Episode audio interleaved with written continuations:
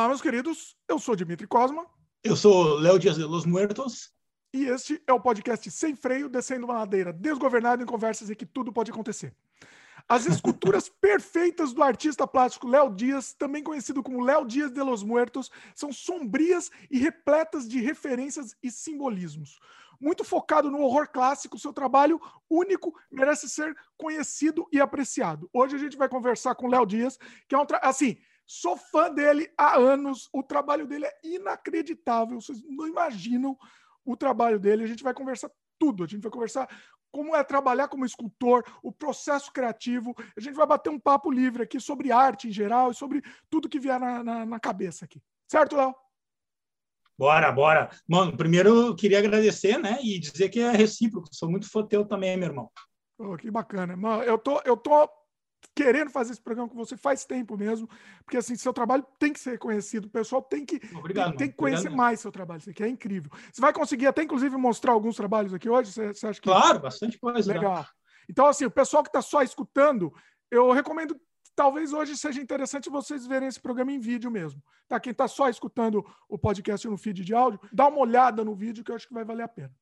Bom, Léo, deixa eu só fazer um jabá rápido aqui antes de começar claro. o papo, aí depois a gente solta o freio, beleza?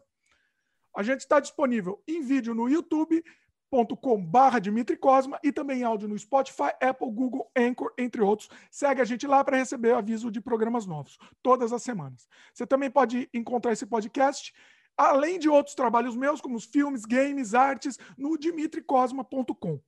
E mais um recado aqui importante aqui, se você gosta do que a gente faz, se você quer apoiar o nosso trabalho, considere a opção de se tornar membro do nosso canal no YouTube. Para ter acesso imediato a muito conteúdo exclusivo, você vai ter acesso a nossos curtas-metragens, documentários que, que a gente tem disponível só para os membros do canal. Então dá uma olhada sem compromisso e aí você vai continuar, principalmente, você vai continuar ajudando a gente a produzir conteúdo aqui 100% independente, sem rabo preso aqui e falando sobre o que a gente gosta e sobre coisas que eu acho que é importante trazer para vocês. Sem medo de, de ah, não, é, isso aqui não, não é popular, ou focar só no popular, a gente quer trazer o que a gente acha importante levar para vocês.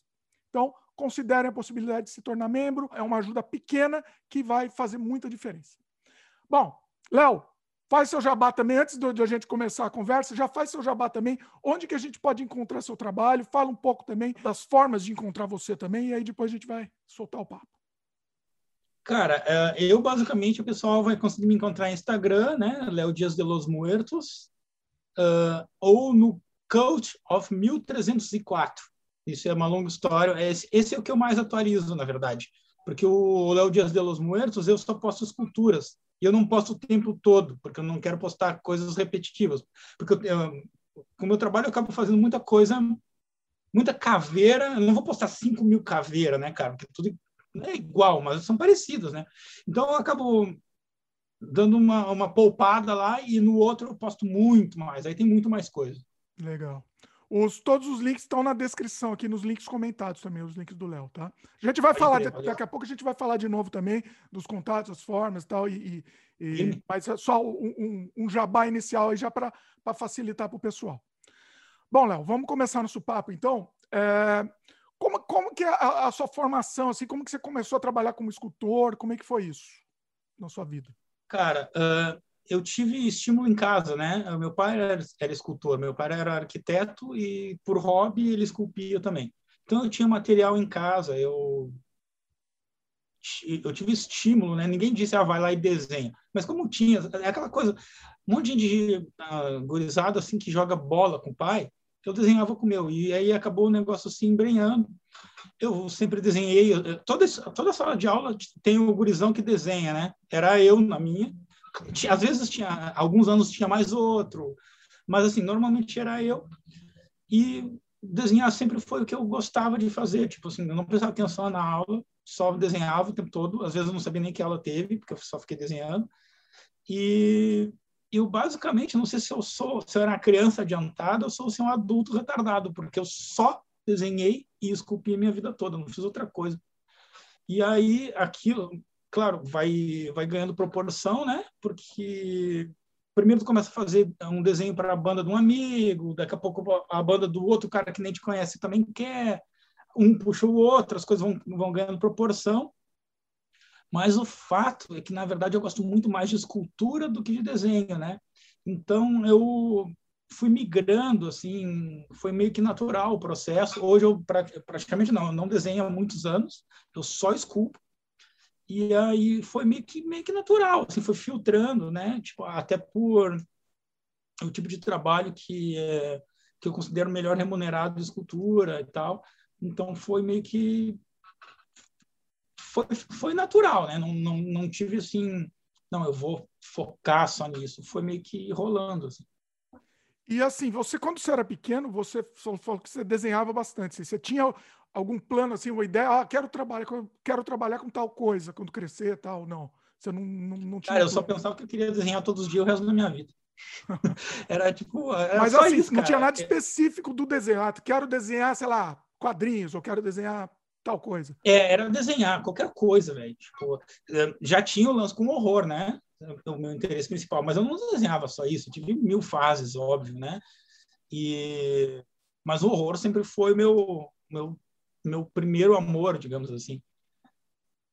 E aí você, você acabou de, direcionando sua carreira para isso. Isso que é interessante. Você consegue é é, é, é incrível. Ô, Léo, vamos fazer o seguinte: antes de, de, começar mais o papo, mostra alguma coisa para o pessoal que não te conhece. O que, que, você pode mostrar aí? Vou ter que pegar o. Peraí, vai lá. Que, onde é que eu peguei? Aqui, aqui? hoje vai ser assim, pessoal. Ah, eu tava com o dedo em cima do, Dá uma olhada depois no vídeo, porque eu acho que é importante a gente mostrar alguns trabalhos seus para o pessoal já se situar. Acho que vai, vai claro, ser... deixa eu só, que eu vou ter que mostrar meio rápido, como eu estava te falando. Uh... Olha, esse eu conheço. Francisco. Esse aí, peraí, mostra, mostra de novo lá. Esse é um, é um Frankenstein, né?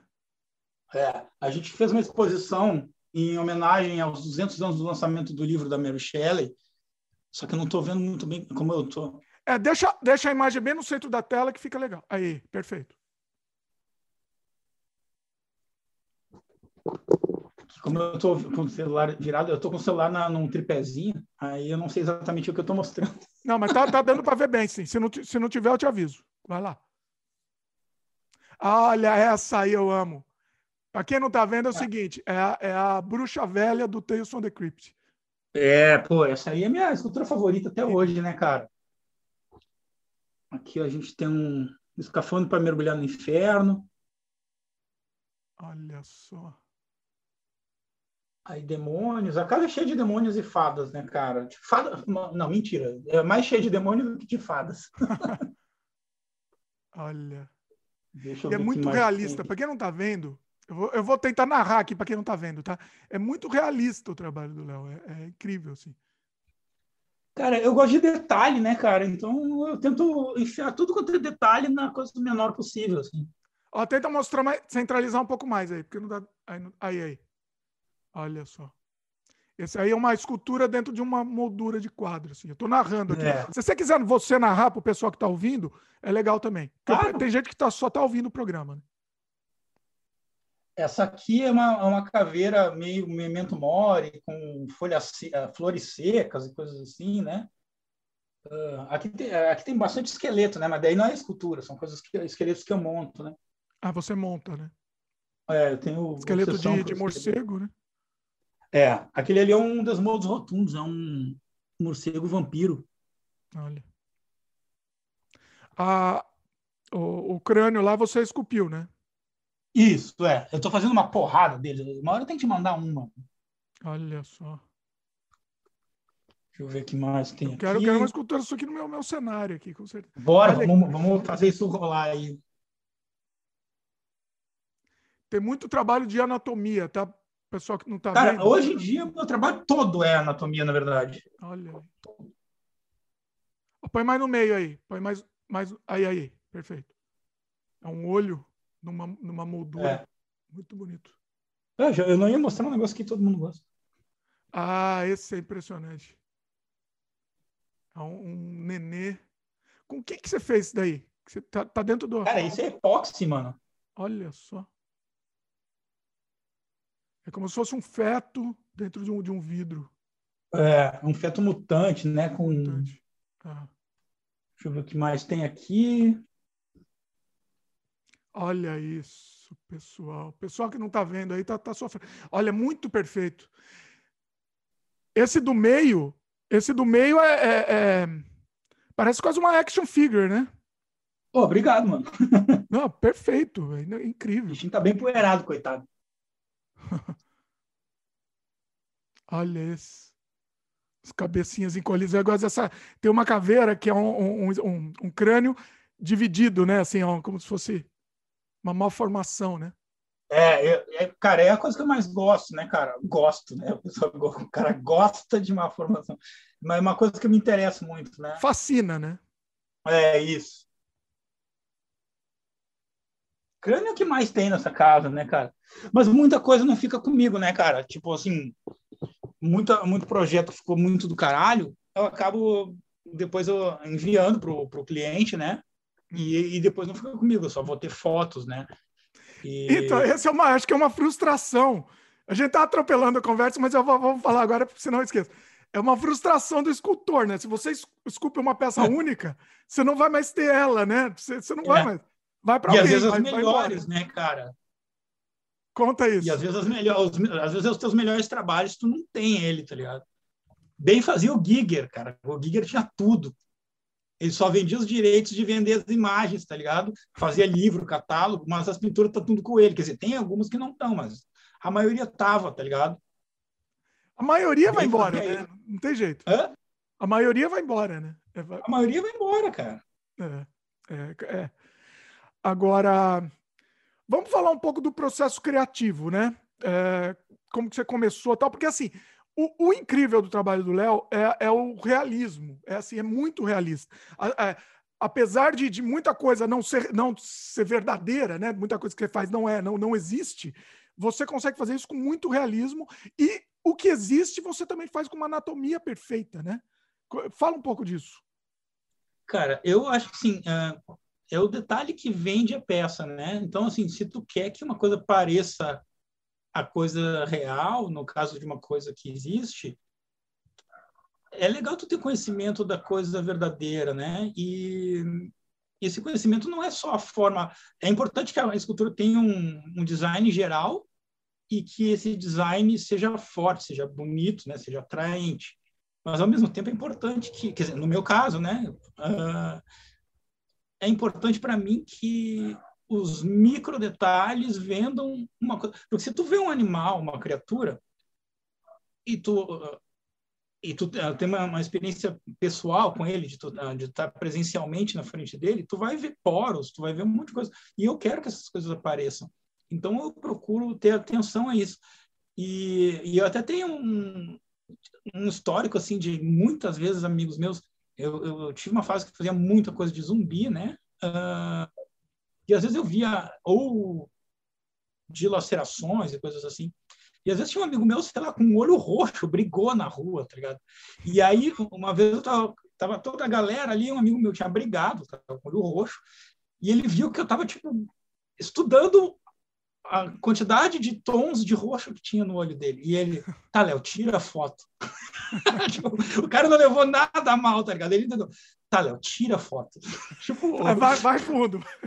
tipo, cara, o cara sabia que eu tava, que eu tava lendo aquilo, porque, cara, é impossível para mim olhar para uma pessoa na rua, aí o cara tem, sei lá, uma anatomia interessante, sei lá, a, a cor da pele do cara é de um jeito que me interessa. Então, acabou automaticamente começa a separar cor de pele, textura, camadas, transparências. Isso tudo é automático e às vezes eu não noto o que estou fazendo. Então, às vezes eu passo por maluco, eu acho, na rua. Ou por tarado, tá ligado? Porque, de repente, se é uma mulher, mulher, do que esse cara tá me olhando? Puta, a mulher tinha um poro lá que eu gostei, um negócio, e, e é isso que eu faço, cara. Eu passo o tempo inteiro observando texturas e detalhes que eu possa usar no que eu faço depois. Mas você estudou anatomia, estudou muito anatomia. Como é que. Bom, não, não de forma. Como é que chama? Eu não, eu não, eu não faculdade de anatomia, né? É, é não, não, acadêmico, né? Eu tenho interesse, eu uma boa parte dos meus livros é de anatomia, eu sou obcecado por isso, eu leio o, te o tempo inteiro sobre isso, estudo o tempo inteiro sobre isso, mas não é acadêmico, né? É um, é um interesse pessoal. Você, é autodidata. Tudo que você aprendeu foi autodidata. Sim, sim, sim. Mas, uh, mas assim, o autodidata também tem um é até ali, né, cara? Porque tu troca experiências, tu vê um vídeo, por exemplo, tu vê um vídeo de um cara mexendo com uma resina. Se tu tá vendo o vídeo e aprendendo alguma coisa com aquilo, não é exatamente autodidata, né? Tipo, tu tá absorvendo coisas dos outros também, né? Então, assim, é autodidata, claro, mas, mas ao mesmo tempo tu tá sempre pesquisando, olhando formas de usar os materiais, uh, formas de usar melhor, às vezes, os materiais, né? De render melhor e tal. Então, mas, mas em essência, sim. E, e como é que é seu processo criativo? Assim, você pensa antes do que vai fazer ou você começa e, e, e vai? Como é que é? Sim, assim, normalmente eu tenho uma lista, uh, uma lista longa de peças que eu quero fazer, porque como é que funciona para mim? Eu tenho muita coisa que é encomenda, eu tenho muita encomenda, né? Essas encomendas me comem muito tempo. E esse tempo, às vezes, eu gostaria de estar tá dedicando à criação. Só que eu não posso o tempo todo estar criando, porque muita parte desse tempo eu estou uh, dedicando a fazer as coisas que pagam as minhas contas, afinal de contas. Então, eu tenho uma lista de prioridades de coisas que eu quero fazer, e elas ficam ali na minha cabeça o tempo todo, e todo tempo livre que eu tenha, eu me jogo numa dessas peças novas. E eu não, eu não faço esboço, né? tá tudo na cabeça. Eu não, como eu não desenho mais, né? Mas mesmo quando eu desenhava, eu nunca fazia esboço, eu já ia direto para a escultura, porque meio que, porque até porque muitas vezes as coisas têm referências, né? Tu pega uma referência de um animal, de uma foto, de anatomia, de qualquer coisa, né? Então a peça está pronta na minha cabeça, mas ao mesmo tempo ela vai se transformando à medida que eu faço, né? E, e, eventualmente você, é, é, você, também faz encomenda, né? Sim, muita, muito, muito, muito. E aí a é. encomenda é mais o. Você tem que seguir o briefing, o briefing do cliente, né? mais ou menos, cara. Cara, a maior parte dos meus clientes hoje me deixa livre. E esses são os que me se dão melhor. E aí é os casos que mais me ferram. Por quê? Porque eu faço a peça como se fosse para mim, atinge os melhores resultados, só que eu entrego. Aí ela não fica comigo, o cara está super bem, porque ele vai ter uma coisa que eu fiz morrendo de tesão por aquilo, só que eu não vou ficar com a peça, né? É, a não ser casos, por exemplo, hoje, como eu uso muito molde, é, eu acabo podendo ter uma, uma cópia daquilo para mim. Claro que não fica igual, porque a pintura é, é, é manual em cada uma, né? É, é unitária. Sim. Não fica igual, mas, mas eu acabo podendo ter, não de todas, mas algumas coisas eu posso acabar tendo uma, uma cópia para mim. E já teve assim cliente que, que pediu para mudar, ah, eu gostei, mas muda tal coisa, ou sei lá, não gostei, como é que, acontece, né? Deve acontecer. Não gostei, nunca aconteceu, mas assim, ah, será que esse, esse negócio aqui pode ser de outra cor? Já rolou e eu achei e eu fiz e concordei, puta, ficou mais legal. Ah. Mas é, é muita exceção, mas já aconteceu. Mas eh, eu estou lembrando de um caso específico agora, que o cara falou, esse negócio aqui que é douradinho, não dá para ser branco, deu... ou, era, ou era branco e pediu para ser dourado, agora não lembro. E aí eu, pô, claro, daí eu fiz e ficou melhor. É que o cara já conhece seu trabalho também, não vai ter muita surpresa, né, para ele, para o cliente. Né? Ah, não é. O pessoal, normalmente as pessoas chegam a mim já sabendo exatamente o que, que o que, que eu posso oferecer, né? Acaba surpreendendo na maior parte dos casos, porque, claro, a pessoa, especialmente a pessoa comprou uma coisa que não existe, né? Tipo, a pessoa vê uma, vê, uh, tem uma referência do meu trabalho na, nas minhas mídias sociais, mas às vezes ela quer uma coisa que, que não está lá, ela quer uma coisa que é um projeto dela, né? Então, é. claro, acaba surpreendendo, porque eu sempre vou pesquisar muito, muito, muito, muito sobre tudo. Eu não pesquiso só visualmente, vou pesquisar a, a base daquilo, né? Se é uma coisa tipo que tem um fundamento na literatura, vou querer ler o livro, vou querer entender o que, que é aquele objeto, como ele foi feito, que tipo de técnica foi feita para para aquele objeto existir. Aí eu vou pesquisar as técnicas para saber que tipo de entalhe, que tipo de, de efeito, que tipo de acabamento, que tipo de envelhecimento, que tipo de textura. São, são pequenos detalhes que vendem a peça no final, né? que fazem ela ter credibilidade. Ah, isso realmente parece pedra, isso realmente parece osso. E aí é mais ou menos assim que eu, que eu trabalho. É, é isso que eu, eu acho que um, uma característica do seu trabalho é esse, esse realismo extremo. É, é quase, entre aspas, mil aspas aqui, é quase perturbador, porque é muito realista mesmo, né? Porra, obrigado. Não acho que seja tanto, mas. Não, eu imagino, né? Você falar que é perturbador. Porque, assim, é impressionante, é, é, é real. É... Porra, obrigado. Mano, só um pouquinho. Ah, aquele negócio que eu te falei, chegou o correio aqui, só um segundo. Tá. Vamos dar uma Valeu. pausa, então a gente, a gente já volta. Feito! Beleza. Mil desculpas, mano, mas Tranquilo. o negócio estava atrasado. É compreensível, sabe? Porque, assim, um, eu comprei um negócio pela internet e deu um, a casualidade, o azar, né, de entrar bandeira preta no dia seguinte. Então atrasou pra caralho. Mas é compreensível, porque, porra, os Correios, até, tem, uh, até gostaria de falar isso, que às vezes as pessoas reclamam tanto, mas tem que se botar no lugar das pessoas. O uh, Correios, como uma, muitos órgãos, com quando entra uma bandeira preta um estado diferente assim, os caras ficam com 20% do efetivo, só que sobe o número de coisas que eles têm que processar, né? Sim. Então, porra, é natural que vai demorar mais, né? Só que daí deu um azar de cair durante, exatamente durante é, o bate-papo, né, cara? Pois é. É, tem que ter paciência. Correio é isso, né? Não, não tem jeito. É. Paciência. Bom, voltando ao assunto, então, a gente estava falando do realismo extremo, né? Essa, é, é, essa, essa coisa, você falou, ah, o osso é, é, é, parece osso mesmo, assim, né? Essa coisa do quase perturbador, assim, de tão realista. Por isso que eu coleciono esqueletos e ossos e, e crânios, né, cara? Porque, assim, como eu estava falando anteriormente, para tu esculpir de forma realista, tu tem que ter intimidade com a coisa verdadeira, né? Por exemplo, osso não é branco, né, cara? o, a cor natural do o branco, tu consegue se tu, se tu descolorir ele com peróxido de hidrogênio, ele vai ficar branquinho, vai parecer plástico, só que não vai mais parecer osso, ele vai parecer plástico.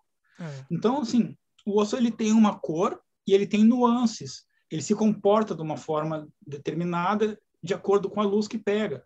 Então, eu procuro observar isso e tentar reproduzir no que eu faço. Os poros, as pequenas fissuras, pequenos detalhes e depois na cor, né? Sim. O... E não só isso, né? A pele também, né? Você consegue fazer a claro. pele também. Até uma pele, quando uma pele mais, mais seca, né? Alguma coisa assim, também você consegue é. reproduzir com perfeição, assim, uma pele de zumbi, sei lá. Coisa... Ah, quem me dera fosse com perfeição. Eu lembro Mas a gente vai aprender, a gente eu lembro vai de uma máscara de zumbi que você fez. Não, foi um negócio assim, é incrível. Você não deve ter mais ela. Tá, tá aqui embaixo. Nossa, aquela máscara foi assim. É, eu falei, não, não acredito nisso, não, não é possível. Será que é essa que eu estou pensando? É, é, tem que ser, porque todas as que eu já fiz estão aqui. Então, deixa eu só botar um, uma luz aqui, peraí. É um negócio assim, pessoal, é assim, é um negócio é lindo demais, é lindo. Peraí. Deixa eu ver. Eita, tá difícil de ver.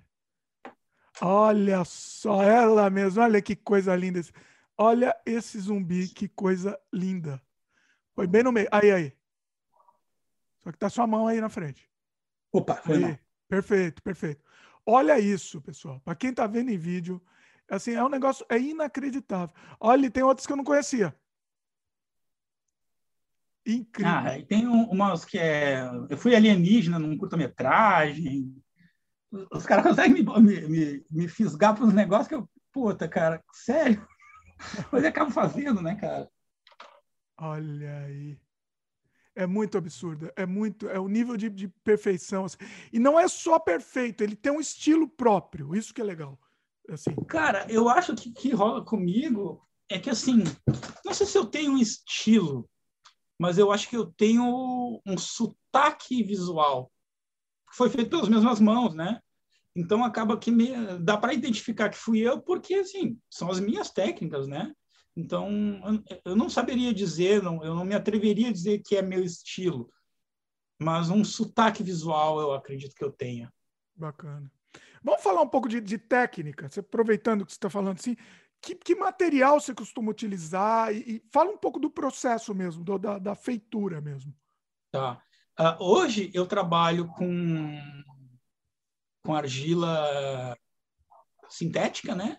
Eu esculpo original, tiro molde em borracha de silicone e a peça final que vai para o cliente é em resina poliéster tirada a partir desse molde. Mas a vida toda eu trabalhei com argila e durepox, porque tipo não tinha grana para trabalhar com coisas com materiais melhores, né? Então como é que eu fazia? Eu esculpia originalmente a peça em argila.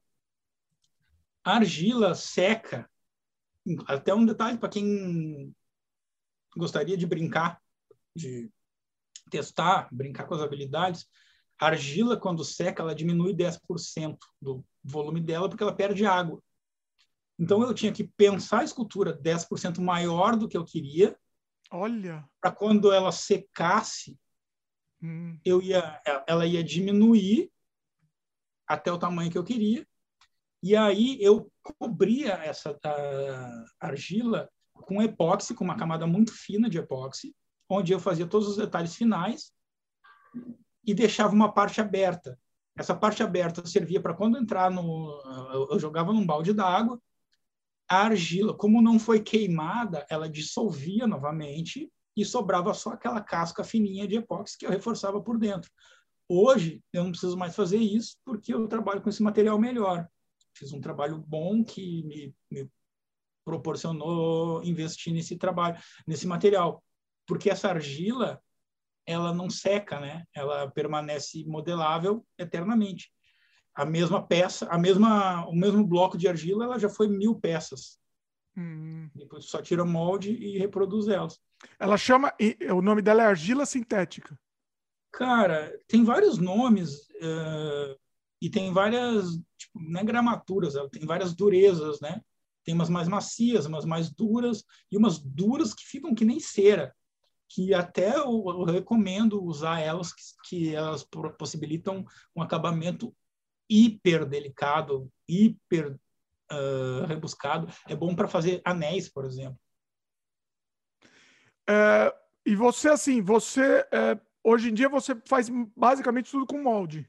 Ou seja, você faz quase tudo, quase tudo. Mas mesmo assim, mesmo com molde, muitas vezes eu pego uma peça e trabalho nela depois. Eu, por exemplo, eu, eu, eu, eu vendo muita caveira, né? Eu fiz um molde de uma caveira básica, só que depois, cada uma delas eu faço alterações para ela ser uma caveira única, como uma, um crânio verdadeiro é. Nenhum crânio é igual ao outro. Então, eu acabo fazendo pequenas alterações. Às vezes eu esculpo coisas uh, com um detalhe maior do que o que eu quero na peça, porque eu sei que depois eu posso desbastar aquele detalhe e, de, e, e, e personalizar peças ao longo da produção. De, digamos que eu vou fazer 10 daquela mesma. Eu posso trabalhar naquele detalhe. Eu tenho uma área maior para desbastar, entendeu? É, e vira uma peça única, né, praticamente. Isso, né? isso, isso. É. E, e, toda pintura eu faço totalmente personalizada, né? Mas, assim, eu pego, eu pego projetos únicos, né? A única coisa é que, hoje em dia, para fazer uma peça única, isso vai ocupar tanto tempo que acaba encarecendo. Então, não é todo mundo que pode, né? Então, o que, que eu faço?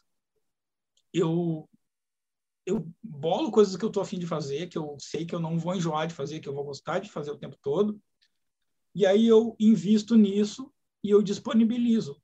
Normalmente, até quando tu conversou pela primeira vez da gente fazer o, o podcast, eu estava na produção do mês, que o que, que eu faço? Eu produzo uma tiragem de peças que eu anuncio numa, numa, numa, numa época do mês e, de acordo com aquelas vendas, eu tiro o meu mês, né? Mas, claro, eu continuo aceitando encomendas o tempo todo. Mas... Entendi, você faz, você faz os blocos de venda, de venda assim, de... Isso, isso, isso, isso. Ah. E aí, mas mesmo dentro desses blocos ainda cabem encomendas, né? é mais para ter um, um básico, tipo, seria tipo o meu salário mínimo, entendeu? E aí, dentro dessas vendas, eu ainda tenho uma folga dentro do, do, do meu cronograma para criar peças que, porventura, alguém chega, ah, eu queria fazer tal coisa. A não ser que, claro, seja uma coisa super complexa, aí eu tenho que agendar. Não. Aí vamos, eu tenho que primeiro cumprir certos compromissos para pegar uma coisa que, por exemplo, uma escultura do zero, ah, eu quero fazer um personagem tal. E aí, aí claro, eu tenho que organizar um cronograma para que isso se encaixe, né? Senão de contas eu faço tudo sozinho, né? E tempo, assim, você falou de tempo, né? Leva muito tempo fazer uma peça única e tal. Vamos falar um pouco, para ter noção de tempo, assim. Dá, dá, um exemplo aí de alguma, alguma que você fez e o tempo mais ou menos dela, médio, assim. Uh, isso é difícil de dizer. Teria que ser uma coisa, uma, uma peça específica. É vamos, é, vamos definir uma específica. Imagino, é, exatamente. Tem que ser alguma. Fala, por exemplo, vamos. Aquela que eu falei que parecia action figure lá aquilo ali, é, como foi feito num processo, naquele processo que eu te falei do de argila e epóxi, uh, ela demorou mais porque eu modelei em epóxi. Epóxi é uma coisa filha da puta mente demorada, porque cada camada que tu trabalha, tu tem que esperar secar para poder acrescentar mais epóxi para fazer mais uma camada. Então ela demora mais. Aí demora uns, cara, infelizmente num caso como aquele, demoram seis meses para fazer uma escultura, tá ligado? Enquanto, enquanto com argila sintética, às vezes eu posso esculpir a tua cabeça em dois dias. Porque tu não tem que. Porque o que, acontece? Tu pega um, uma caveira em, em, em epóxi, se tu segurar ela assim, automaticamente tu já amassou detalhes e tu perdeu os detalhes que tu trabalhou, porque ela não é resistente suficiente à pressão para tu manusear ela. Porque ela é, oca, a... ela é oca, né? E, e, mais do que oca, ela é uma massinha mole. Hum. Ela não é feita para isso, ela não é específica para isso. Entendi. Enquanto a argila, essa que eu trabalho, tu segura, tu pode às vezes segurar apertando, assim, que não vai, a não ser que tu enfie as unhas, as unhas mesmo, não vai estragar, tá ligado? Mas, então, assim, por isso que é um material tão melhor e que eu sugiro para quem gosta de trabalhar com escultura, investir nisso. Porque por mais que tu vá ter que fazer molde depois, tu vai acabar ganhando tempo e tu vai ganhar, porque às vezes tu faria uma peça só daquela, tu pode fazer mais que uma. Sim. Às vezes, digamos, uma pintura, puta, eu queria pintar de tal cor. Ah, mas tal cor também ficaria legal, né? Mas só tem uma. Então, com é. o lance do molde, tu vai poder testar outras, uh, outros ataques na escultura, né? O, o molde você faz em silicone? Sim. Aí você faz duas partes, sempre em duas partes. Depende da peça. Algumas pode ser de luva mesmo. A maioria é duas partes, mas tem uns que pode ser luva, que só tira a peça e. Porque às vezes tem peças que são de, de parede, por exemplo, que tu não tem não tem detalhe no verso, né? Porque é uma é. peça de parede, né? Até eh, bastante da minha produção atualmente tem sido assim, porque por um detalhe simples, porque na minha casa acabou o espaço de mesa. Eu tenho... E, está acabando o espaço de parede, porque a casa é entupida de coisa, tá ligado? Então, é. e agora é eu tô... Né? a sua criação é física, é 3D é. mesmo, de espaço. E aí isso acaba afetando a proporção da escultura também. É. Porque eu trabalho num, num apartamento. Então, se eu começar a fazer um monte de peça tamanho natural, muito rapidamente eu não vou ter onde botar, né? E outra, vai é uma peça mais cara também, né? Um negócio que é tamanho natural, vai mais material, vai mais tempo e acaba isso acaba afetando o preço, né? Sim. Você chegou a fazer alguma coisa? Eu estava testando aquela polymer clay, eu não sei como chama em português. É uma massa que você que você faz e depois põe no forno. Ah, tipo fume, fimo, uma coisa assim, né? Não sei. Eu já vi. Ela é parecida. Cara, eu nunca trabalhei. Eu sei que ela é queimada no forno. Eu não sei quanto ela é resistente depois, porque eu nunca trabalhei. Mas eu acredito que a manuseabilidade dela é parecido com a que eu uso. Ah. Só que a minha, em vez de. Um detalhe curioso da minha é que quando tu aquece, ela derrete, igual cera de vela. Quando Olha. tu aquece, ela vira um líquido. Quando ela resfria de novo, ela endurece. Hum. Então é o contrário ela permanece sempre manuseável. É, isso é legal. Isso é legal. É, ah, no, é caso da, no caso da sua, é, você tem que usar ela para fazer molde, é melhor, sem dúvida. Ah, é melhor. Essa, é. essa Polymer Clay, é, ela é bem mais cara, inclusive. Ela é cara. Você, você... É, pode crer. É, então, não, não, não sei se para o seu, seu estilo mesmo de fazer o molde, então não, não, não faz sentido usar ela. Ah, seria interessante para uma peça única, né? Você só vai fazer aquela, já esculpe no material que vai ser, e ela, quando terminar, já é a peça, né? Porque que não é o meu caso. Eu esculpo num outro material, aí tem o material intermediário, que é o molde, e o material final, que é a, a resina poliéster. É. Daqui a pouco a gente vai falar, tem umas perguntas aqui de, em questão até de, de reprodução e, e, de outras mídias também para ajudar a reprodução. Mas daqui a pouco a gente entra nesse assunto e tentar seguir a pauta aqui, porque é, é um assunto muito interessante também que eu quero te perguntar. Uh, vamos falar um pouco da, das influências, né, as referências do seu trabalho, né? Tem muito Lovecraft, né? Dá para percebe que tem. tem. Mas vai lá. Cara, tem muita coisa que, que me influenciou eu acho que escultor é o que menos me influenciou, embora claro que sim, né?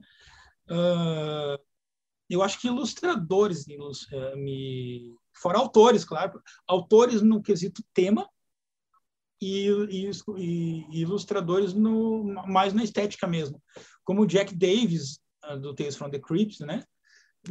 Tu observava as coisas dele são meio caricatas e as minhas também são um pouco. Mesmo quando eu faço um bicho monstrengo mal, que teoricamente deveria ser malvado, tu olha bem para ele, ele é meio sacana, ele não consegue ser mal de verdade, tá ligado?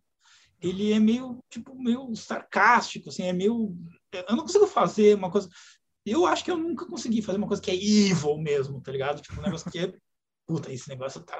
Puta, dá um desconforto. Tu olha e no final ele, tipo, parece que, tipo, que ele vai rir no final, assim, tipo, que não é, não é a série aquela maldade. Que eu acho que eu herdei muito do Jack Davis. Mas tem outros caras, né? Uh... Puta, agora listar é que é sinistro, né, cara? Eu teria que olhar ao meu redor, assim. Mas, assim, muita história em quadrinhos, né? Hoje em dia, o... eu tenho dois artistas, são os meus favoritos do planeta, pelo menos dos que estão vivos, né? Uh, que é o Ramon Rodrigues, que é um cara que todo mundo deveria dar uma conferida no trabalho dele, que ele é um, ele faz xilogravura, o cara é um monstro e tem toda uma estética linda, maravilhosa, clássica, né, por ser xilogravura. E o Mike Mignola, cara. O Mike Mignola para mim é, é o cara mais incrível, assim, porque assim, ele não só é um grande artista uh, um artista visual, né, um grande desenhista, ele tem um estilo dele. Ele é o que eu chamo de verdadeiro gênio. Por quê? Porque a mera aproximação do estilo dele te torna um, um imitador. Tu não consegue tentar fazer uma coisa ao estilo Mike Mignola sem alguém dizer Mike Mignola como Giger. Tu não consegue se aproximar do estilo do Giger sem ser automaticamente um imitador.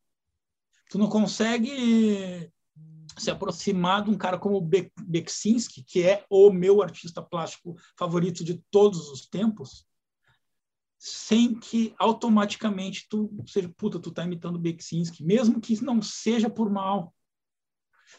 E Isso é um problema, eu... né? Isso é um problema. É, é, eu, eu entendo bem exatamente o que você está falando. Você tem que tomar cuidado. É a, a linha do que, que é influência é, é. e imitação, né? Só que ao mesmo tempo, se tu tentar aqueles blocos de cor, de, de, de chiaro escuro que o Mike Mignola faz tão bem, daquela forma mais a, a formão, né? Entalhada a formão, parece que ele que é os desenhos dele.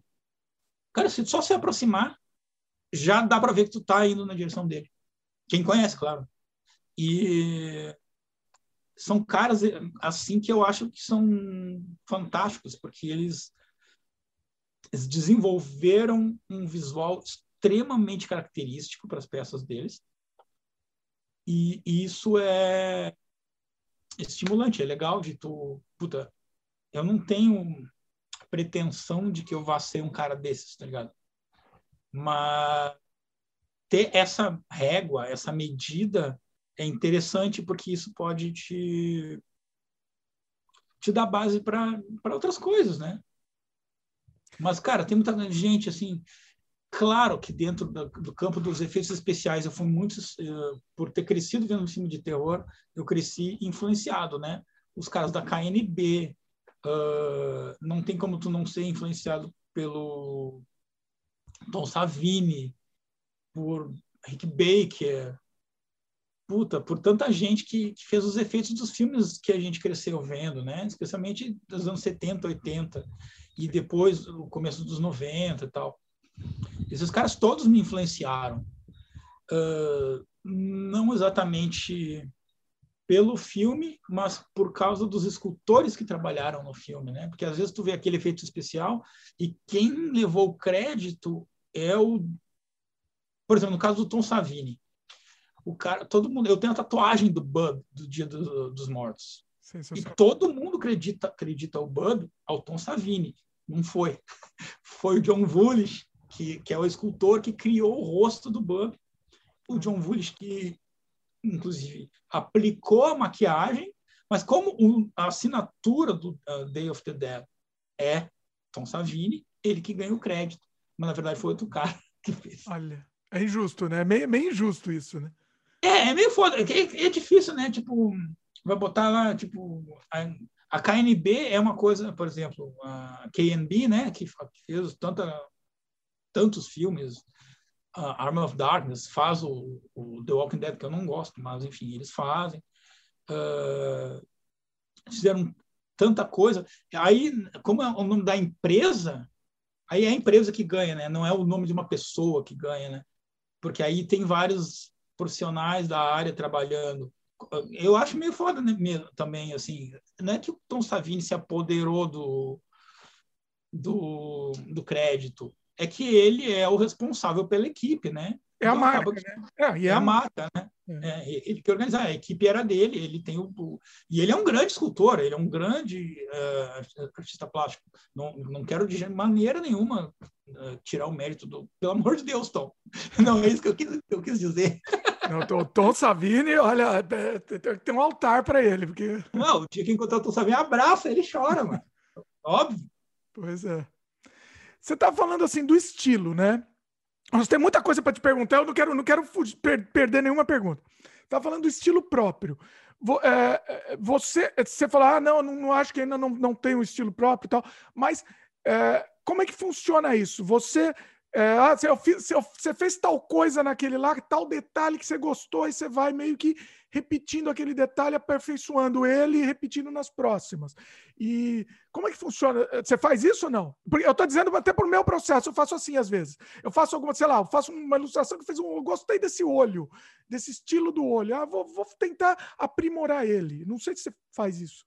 Eu procuro, assim, digamos que eu, uma pele que eu, que, eu, que eu observe, que eu quero reproduzir, eu procuro achar novas formas de atingir aquele resultado. Às vezes eu tento de, forma, tento de formas diferentes, às vezes funciona melhor, às vezes funciona pior. Normalmente acaba, até por pela experiência, a tendência é que tu tenha cada vez resultados melhores, né? Mas às vezes, por uma, exploração de alguma coisa, não dá tão certo. Tu, tu acha que não, podia ter feito de outro jeito, ia ficar mais legal. Mas eu não sei se eu tento reproduzir uma, um, um detalhe que eu sei que dá certo. Uh, embora sim, por exemplo, caveira, caindo de novo no exemplo delas. Certos detalhes eu sei que ficam muito legais, assim, tipo um, uma fratura de alguma coisa, um abscesso, um negócio que eu sei que vende, só que assim, não quer dizer que eu vou fazer o abscesso no mesmo lugar, mas, mas, mas sim que se eu botar abscessos e coisas assim, a pessoa vai olhar, puta, isso não é uma caveira de plástico, isso é uma coisa que parece real, né? Então, são conhecimentos que tu, que tu coloca ali, pequenas, pequenos detalhes que, no final, a pessoa pode não saber o que, o que, que um abscesso é, mas ela vai, puta, mas tem um buraco ali que parece uma coisa real. Então, é isso que eu tento fazer. Então, não sei, assim, o lance de, de estilo, o meu lance é que eu procuro o realismo. E aí, e, e aí por, por, ser feito pelo mesmo cara, com as mesmas limitações, embora a gente evolua, todo artista evolui, uh, vai dar para ver que foi o mesmo cara que fez. Com o passar do tempo, isso se torna um estilo, claro, porque é o mesmo cara, vai se tornar reconhecível. O pessoal olha, muitas vezes eu vejo, Instagram mesmo, a gente está passando ali com o dedo ali rapidinho, opa, tu nem leu o nome da pessoa, mas ó, eu sei de quem é isso aqui. Porque tu sabe tu já está acostumado com o tipo o, de como é que, que, eu vou falar? Com a estética daquela pessoa. Então assim eu acho que a, a, a repetição vai criar o estilo mas a repetição de, das tentativas, né? De, daquela busca. É sempre eterna busca, né? Você nunca vai estar satisfeito, é. não. Tu é, não é chega. Eu acredito assim, por exemplo, tu falou um negócio de perfeição. Eu tenho um, um conceito de perfeição. Perfeição é o inatingível. Perfeição é o horizonte. Tu pode andar naquela direção a tua vida inteira. Tu nunca vai chegar no horizonte. Tu vai andar, aquele, aquele é o norte. Tu pode ir naquela direção, mas tu nunca vai chegar no horizonte. Tu sempre vai continuar a mesma, tu vai continuar eternamente a mesma distância do horizonte. Mas o caminho que tu percorreu é o que vai é a tua jornada. E, é, e eu acho que é o lance que, que que funciona eu acho que é não é aonde tu vai chegar é a jornada que tem que ser legal. E tu, todos almejamos a perfeição. Todos ponto. Todo artista chegar não nós não vamos mas nós vamos naquela direção é, isso é interessante. E mesmo porque se você, se, se você chega, você nunca vai achar que chegou. Né? Mesmo que é. outras pessoas podem chegou. E se tu achar que chegou, tu morre como artista também. Sim, exatamente. É. Porque, tipo, se tu acha que tá bom o suficiente, tu deixa de dar tudo. Sim. Quando tu deixa de dar tudo, acabou, velho. Morreu. Pois é, é. pois é. Os outros, o que os outros consideram, entendeu? Não, não, interessa muito, né? Assim, até interessa uma questão de, assim, é, é, interessante, obviamente que é interessante receber elogio e tal, mas... Lógico, lógico. Mas, assim, eu acho que a busca como artista é pessoal. Tu quer que aquilo seja bom. Ponto. Se gostarem, ótimo. Se não gostarem, o que, que eu vou fazer? É arte é alimento. Tu precisa fazer. Não é tu não faz por um capricho. Tu precisa fazer. Porque se tu para, se tu não fizer aquilo, se tu tem essa chama dentro de ti, se tu não fizer, tu vai secar por dentro. Tu vai se tornar uma pessoa amarga, azeda e infeliz. E isso é uma mostra clara de que é um, é uma necessidade fundamental da vida. Não estou dizendo de todos, porque nem todo mundo tem um impulso artístico, mas de quem tem. Sim, sim. É, concordo totalmente. Acho que, que é exatamente isso. Bom, vamos mudar um, um pouquinho de assunto. Você comentou das influências, você até falou do Jack Davis e tal. Aí, eu, cê, quando você mostrou essas esculturas, você mostrou lá a, a Bruxa Velha, né, do, do Tales from the Crypt, que foi feito... A Bruxa Velha foi criada pelo Graham Ingalls, né, se eu não me engano. Isso, que é o meu favorito. Eu citei o, o, o Jack, porque ele é o mais característico, ele é o mais lembrado da Tales from the Crypt, né? Sim. Mas o Graham Ingalls é o meu favorito, porque pela primeira vez numa história em quadrinhos eu vi gente desdentada, gente feia, Porque como era a história em quadrinhos clássica, né, cara? Todo mundo é musculoso, com cabelo bonito, as mulheres são todas gostosas, os caras são todos sarados, com cabelo massa. Gente normal não é assim. O Graham Ingalls desenhava as pessoas como elas são, grotescas às vezes, se babando. Mendigo não era bonito, mendigo parecia um mendigo mesmo, sujo, maltrapilho, desdentado, com o cabelo zoado, magro, com, com pouco queixo, com muito queixo. E eu acho que isso aí a, a, EC Comics injetou um realismo. Por isso que eles, eles tiveram tanto problema, né? Para começo de conversa, porque eles injetaram realismo. Eles colocaram o dedo na ferida de um monte de coisas, questionaram muitas coisas de autoridade, de clero, de departamento de justiça, de polícia, de a própria, como é que chama, moralidade. Eles questionavam tudo isso. Por isso que eles tiveram tantos problemas. Né? Sim. Você pensou em fazer os outros personagens? Eu, eu acho que é que você fez com uma tão perfeição que eu acho que você tem que. Você isso daí tem que ser. Eu acho que você tem que contactar alguma empresa para produzir isso em escala. Tem que. Você, olha, ia, olha, ia ficar milionário com isso. Assim, tá, ficou perfeito, lindo demais. Pô, obrigado, mano. Seria um sonho que fizessem action figures ou figuras estáticas de peças minhas, eu adoraria. Ou que eu mesmo tivesse uh, a infraestrutura para ter uma equipe para produzir, eu adoraria. Uh, só que, assim, não é, não, eu não estou nesse ponto agora, eu gostaria muito. E sim, eu quero fazer todos os personagens. Oh, quero fazer o, o Vault Keeper e o Crypt Keeper, né? Que eu só tenho a Bruxa Velha. Sim. E eu quero fazer eles o mais fiéis possível à história em quadrinhos, né? Aí o, o Vault Keeper de, de, de verdinho e o Crypt Keeper de azul. Tipo, são cores nada horror, né? Tipo, nada a ver. Mas funcionavam para os anos 50, né? E, é. e, claro, vou fazer com aquele acabamento da bruxa velha, ou, aquela túnica que ela está vestindo toda podre, suja, encardida, furada. Mas eu tenho plano de fazer todos eles, sim. E se depois eu, eu, eu posso mostrar de novo até que a bruxa velha ela tá num túmulo, o túmulo do Graham Ingalls. Olha só, ah, mostra já, já que estamos falando, mostra aí. Vai. Claro, vamos, vamos lá ver, peraí. Deixa eu ver onde já é que eu tenho que pegar assunto. aqui. Porque assim, uh, eu fiz uma exposição e eu queria, só que vamos, vamos só fazer o seguinte. Abrir a janela aqui que estavam só pegando as minhas plantas.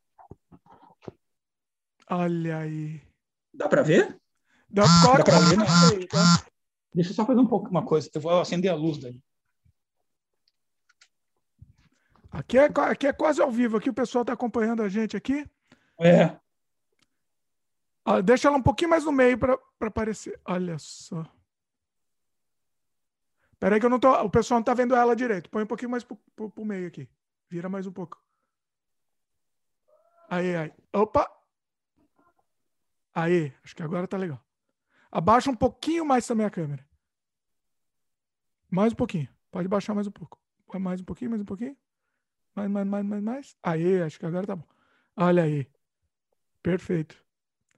Que, que lindo. Que, é, é, assim, o pessoal que conhece, é, é que assim, o Léo conseguiu é, fazer o traço perfeito do, do Graham Ingles em escultura. É um negócio assim, incrível, incrível. Cara, eu queria muito ter conhecido o Graham, cara. Queria muito. Era o cara que, assim, que eu que eu ia mais, acho que do mundo das histórias em quadrinhos, com certeza, é o cara que eu iria mais me emocionar, né? Vou me emocionar muito se eu conhecer o Mike Mignola, com certeza. Mas aqui o Graham é aquela coisa que tá ali na tua formação, né, cara? Tipo, tu, tu vê pela primeira vez e tipo, não, isso é diferente de tudo que eu já vi. Isso é melhor. Pois Ele, é. tecnicamente, se tu for pensar, o Jack Davis era tecnicamente superior a ele. Sim. Mas é que o Graham Ingles, tipo, ele tinha aquela coisa da podridão, da. É, é exatamente. Era de Gastly, né, meu? pois é. Ele, eles não sei se você sabe, mas ele desenhava, desenhava muitas vezes ele desenhava bêbado até, né? Aham, né? Aquela Ficava galera... meio torto o traço, assim, né? É. E isso que, isso que era, era vivo, né, o negócio. É. O, você estava falando de influência. Você tem alguma influência brasileira, não?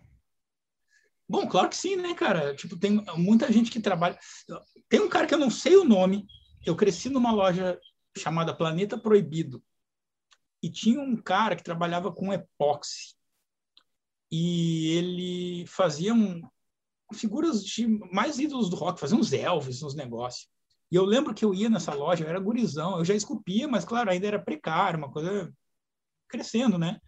E eu via as, as dele, via os, os, detalhes, eu pensava, puta, esse é o caminho, tem que botar os detalhes, tem que botar as costuras, tem que fazer tal coisa. E aí, isso é o que me, me chamava a atenção. No Brasil, cara, eu cresci lendo Espectro, né, cara? Essas, essas revistas de terror dos anos 80 e 70. Coisa linda. Uh, eu não tenho mais, infelizmente, nenhuma hoje. A Cripta com K, Espectro. Todas essas eu cresci lendo, né, cara? E esses ilustradores dessa época, porque eles tinham muita história uh, uh, importada, né? Mas tinha muita coisa brasileira. Então, esses caras assim, Rodolfo Zala, esses caras assim são muito foda, né, cara? E uh, o próprio Zé do Caixão, né, cara? As histórias em quadrinhos dos caras que, que, que faziam, mano, era do caralho, velho e algumas misturavam meio que fotonovela, e isso era muito, muito sensacional, porque era uma, uma mistura de técnicas que depois a gente foi ver em outros lugares, né, cara? Pois é. Você falou do Zé do Caixão, me veio uma, uma ideia aqui maluca na cabeça. Aqui o podcast é assim, a gente tem ideia e já joga aqui para você. Você não pensou em fazer alguma coisa dele?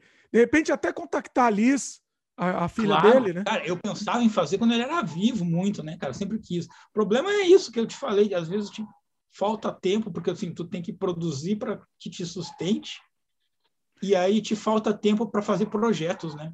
Então, ó, eu tô, tô, com uma ideia louca aqui, hein? então eu tô viajando. Por que, que você não contacta a Liz, a Liz Marins, que ela tá, ela tá querendo produzir material do Zé? De repente você é. produzir alguma coisa em, em, uma maior escala, não precisa ser larguíssima escala, mas de repente produzir. Eu vou garantir o meu, eu, eu quero o meu. Cara, seria sensacional fazer o, o Mojica, por exemplo, o, o Mojica trajado como, como Zé do Caixão, com o aspecto jovem dele, né? Quando, quando, como era nos filmes originais, e ter duas pinturas, por exemplo, uh, colorido, como, como uma coisa realista, e uma pintura preto e branco, como se fosse um filme preto e branco. Nossa. Acho que ficaria do caralho, tá ligado? Você nem fala, e... é incrível, é incrível, seria incrível. Olha... Fazer o Satã, imagina. Cara, ninguém ia comprar a escultura do Satã. Mas, por exemplo, quando saiu Encarnação do Demônio, velho, que o nosso grande Denison Ramalho uh, contribuiu muito para o filme. Sim. Cara, eu tô no cinema, cara. Puta, emocionadíssimo de estar tá vendo um, um, filme novo do Zé do Caixão. Eu não estava preparado para quando apareceu o Satã, mano. Eu comecei a chorar, mano. Caralho, não acredito que botaram o Satã de novo, velho. Porque é um cara mítico, né, cara? É um personagem clássico do, do cinema, cinema cinegra, cine, do cinema. cinema, da cinegrafia, acho que é isso. Cinegrafia, é.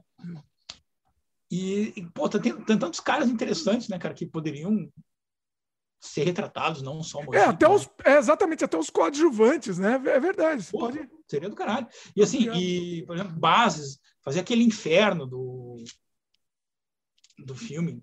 Nossa. Que, tipo, que é, isso, isso também é outra coisa que é genialidade, que é fazer coisas incríveis com nenhum recurso, tirando do nada, tipo, não tem inventa. Eu acho que é o principal alimento da criatividade é a dificuldade. Que é tipo assim, se tu tem tudo pronto, claro que tu vai evoluir muito rápido como artista. Mas é importante ter a, a carência, a dificuldade, porque isso vai te forçar a procurar soluções. E essa busca por soluções é o que te vai fazer único, acredito eu. Uh, é tu ter que procurar um insólito, porque tu não tem aquele simplesmente aquele material para trabalhar, que é o que eu a minha vida toda não tive. Não tinha as argilas importadas muito foda que a gente via numa Fangoria, na Gorzone, tipo, aqueles materiais que, tipo, mano, não tem isso, tem que inventar o meu. Tem que adaptar com o que eu tenho aqui, né? Pois é.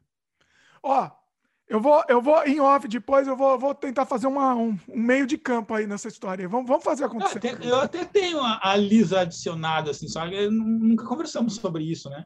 Eu, seria do caralho, meu, seria muito foda. Vamos, vamos conversar em off. Honra, né? Vamos fazer um meio de campo nisso, vamos fazer acontecer. Isso tem que acontecer. Tem que acontecer. Assim, seria um negócio inacreditável, assim, inacreditável. Ah, seria legal, tipo, retratar bem o Mojica com uma, é. uma, uma, ótima escultura, que tem muita coisa legal do Mojica. Tem, tem, eu não sei quem fez, tem, um, tem uma figura, um action figure, um boneco grande, meio que eu nunca vi ao vivo. Deve ser tipo um falco um pouco menor, que é muito massa. Nunca então, vi ao vivo, não sei nem quem tem uma coisa dessas. Porque uma tia, que claramente, claro, eu acho que foi uma coisa gringa, não saiu aqui. Então, tipo assim, é muito inacessível, né? Seria legal ter. E outra, seria legal que a própria família tivesse para para comercializar uma coisa dessas para continuar dentro da família, né? Sim, pois é. Eu, segundo a Liz, essa figura que você está falando, é, é, eu vi, eu tinha visto ela, ela acho que foi produzindo 100 exemplares só dela. E ali estava na dúvida se era original ou não, ou se era alguma coisa ah, pirata. Pode crer. Ela não tinha, não tinha certeza, ela falou que estava tava meio na dúvida disso. Uh, vamos, vamos conversar sobre isso, porque isso tem que acontecer. Tem que acontecer, Léo. Tem que acontecer. Pelo, pelo amor. Pelo amor ao Mojica. Vai acontecer. Bom, vamos voltar ao assunto aqui. Depois, depois em, em off, vamos, vamos fazer acontecer isso. Pode crer. Que trabalho assim de maior destaque que você diria assim, seu assim, quais que para você, destaque para é, o público, que você achou que teve para o público, que fez mais sucesso, e para você também. São duas perguntas diferentes. Uh, tá, tem uma série de coisas que aconteceram legais. Assim. Eu fiz muita capa de disco, né, por muitos anos. Eu tenho uma capa para o Sepultura, em parceria com o Shepard Fairey, o cara que fez, inclusive, depois a campanha do Obama. Uh, essa, sem dúvida, é, minha, é, é a, a, minha obra mais conhecida. Tanto que acaba de um disco de uma banda famosa. Né? Então, é, é, essa é. Não é a que eu mais gosto. Não estou dizendo que eu desgosto, mas é que é um desenho, não é uma escultura, né? São, são quatro desenhos. Uh, essa é a mais famosa. Que eu diria que faz mais sucesso é uma freira uh, a, a, menstruando sangue ácido. Todo mundo adora esse negócio. essa é a que eu acho que é a mais popular, assim, que todo mundo adora, todo mundo que vê adora. E ela é um pouquinho que... meio cartoonizada, né? É, como tudo meu, cara. Quase tudo meu é meio cartoonizado. E acho que a que fez mais sucesso recentemente, todo mundo gosta muito da Bruxa, mas a que mais, recentemente a que mais fez sucesso, até por ter sido num evento muito legal, que foi o Fantaspoa, foi o Francisco, né, a criatura de Frankenstein, que eu fiz em parceria com o meu irmão, Fernando Schmidt. Eu fiz o externo, a, a criatura toda exteriormente, fiz o corpo, a cabeça, a mão, tal, tudo. E ele criou o coração, que bate de verdade com luz e tudo. E ele criou um, uma, tipo um, um, traje de couro, ele é artesão em couro, e ele criou tipo um traje meio steampunk, assim, pro, pro Francisco. A gente chama de Francisco porque Frankenstein, Frankenstein Francisco. a gente é brasileiro o negócio. Só que como a gente, a gente fez uma exposição de 200 anos do lançamento do livro em 2018, dentro da programação do Fantaspoa. Então a gente conseguiu reunir 27 artistas do Brasil todo e um cara da Alemanha. E, e foi muito legal, porque eram artistas que eu, eu acreditava muito, que eram pessoas que eu gostava muito do trabalho e que eu sabia que poderiam acrescentar muito ao, ao projeto. Aí cada um fez sua peça, né, livremente. E, claro, como eu organizei o negócio, eu fiz a criatura em parceria com meu amigo e, e eu segui rigorosamente a descrição do livro, né? Que é o que ninguém faz. Todo mundo cria outra coisa e não o que a Mary Shelley descreve. Pô, é, é, o negócio era a celebração de 200 anos do livro. Como é que eu não vou fazer a criatura que está descrita no livro? Vou fazer o Boris Karloff? Não, não, né? Tipo, vou fazer o que está ali. Então, procurei ser fiel àquilo. Fui pra, caí, aí, aí, aí sim eu caí para dentro do laboratório de anatomia, estudei bastante eu, as coisas que eu, as, as partes que eu queria reproduzir, que era mais pescoço e mão. Estudei em cadáver de verdade e tal. E isso, acredito, por ter tido a oportunidade de o laboratório de anatomia abrir as portas para mim, para o meu estudo, isso trouxe uma carga um, de conhecimento e de informação que eu não teria sido capaz se eu não tivesse tido essa experiência. Porque uma coisa é tu ver o cadáver ao vivo e outra coisa é tu ver num livro ou na internet. Uma coisa é tu manusear o negócio e ver 3D na tua mão, uma coisa real, e outra coisa tu vê uma ilustração anatômica. E o Francisco fez bastante sucesso, a galera gostou bastante dele, todo mundo que vem aqui comenta, tem até o filho do meu vizinho aqui, o filho do Bolacha, ele, o Mateuzinho chega aqui, às vezes ele mal fala, mas ele já sabe o nome do Francisco. Eu quero ver o Francisco! Aí tem que ir lá mostrar e mostra, ele fica, oh! Ele tem três aninhos, não tem nem três ainda.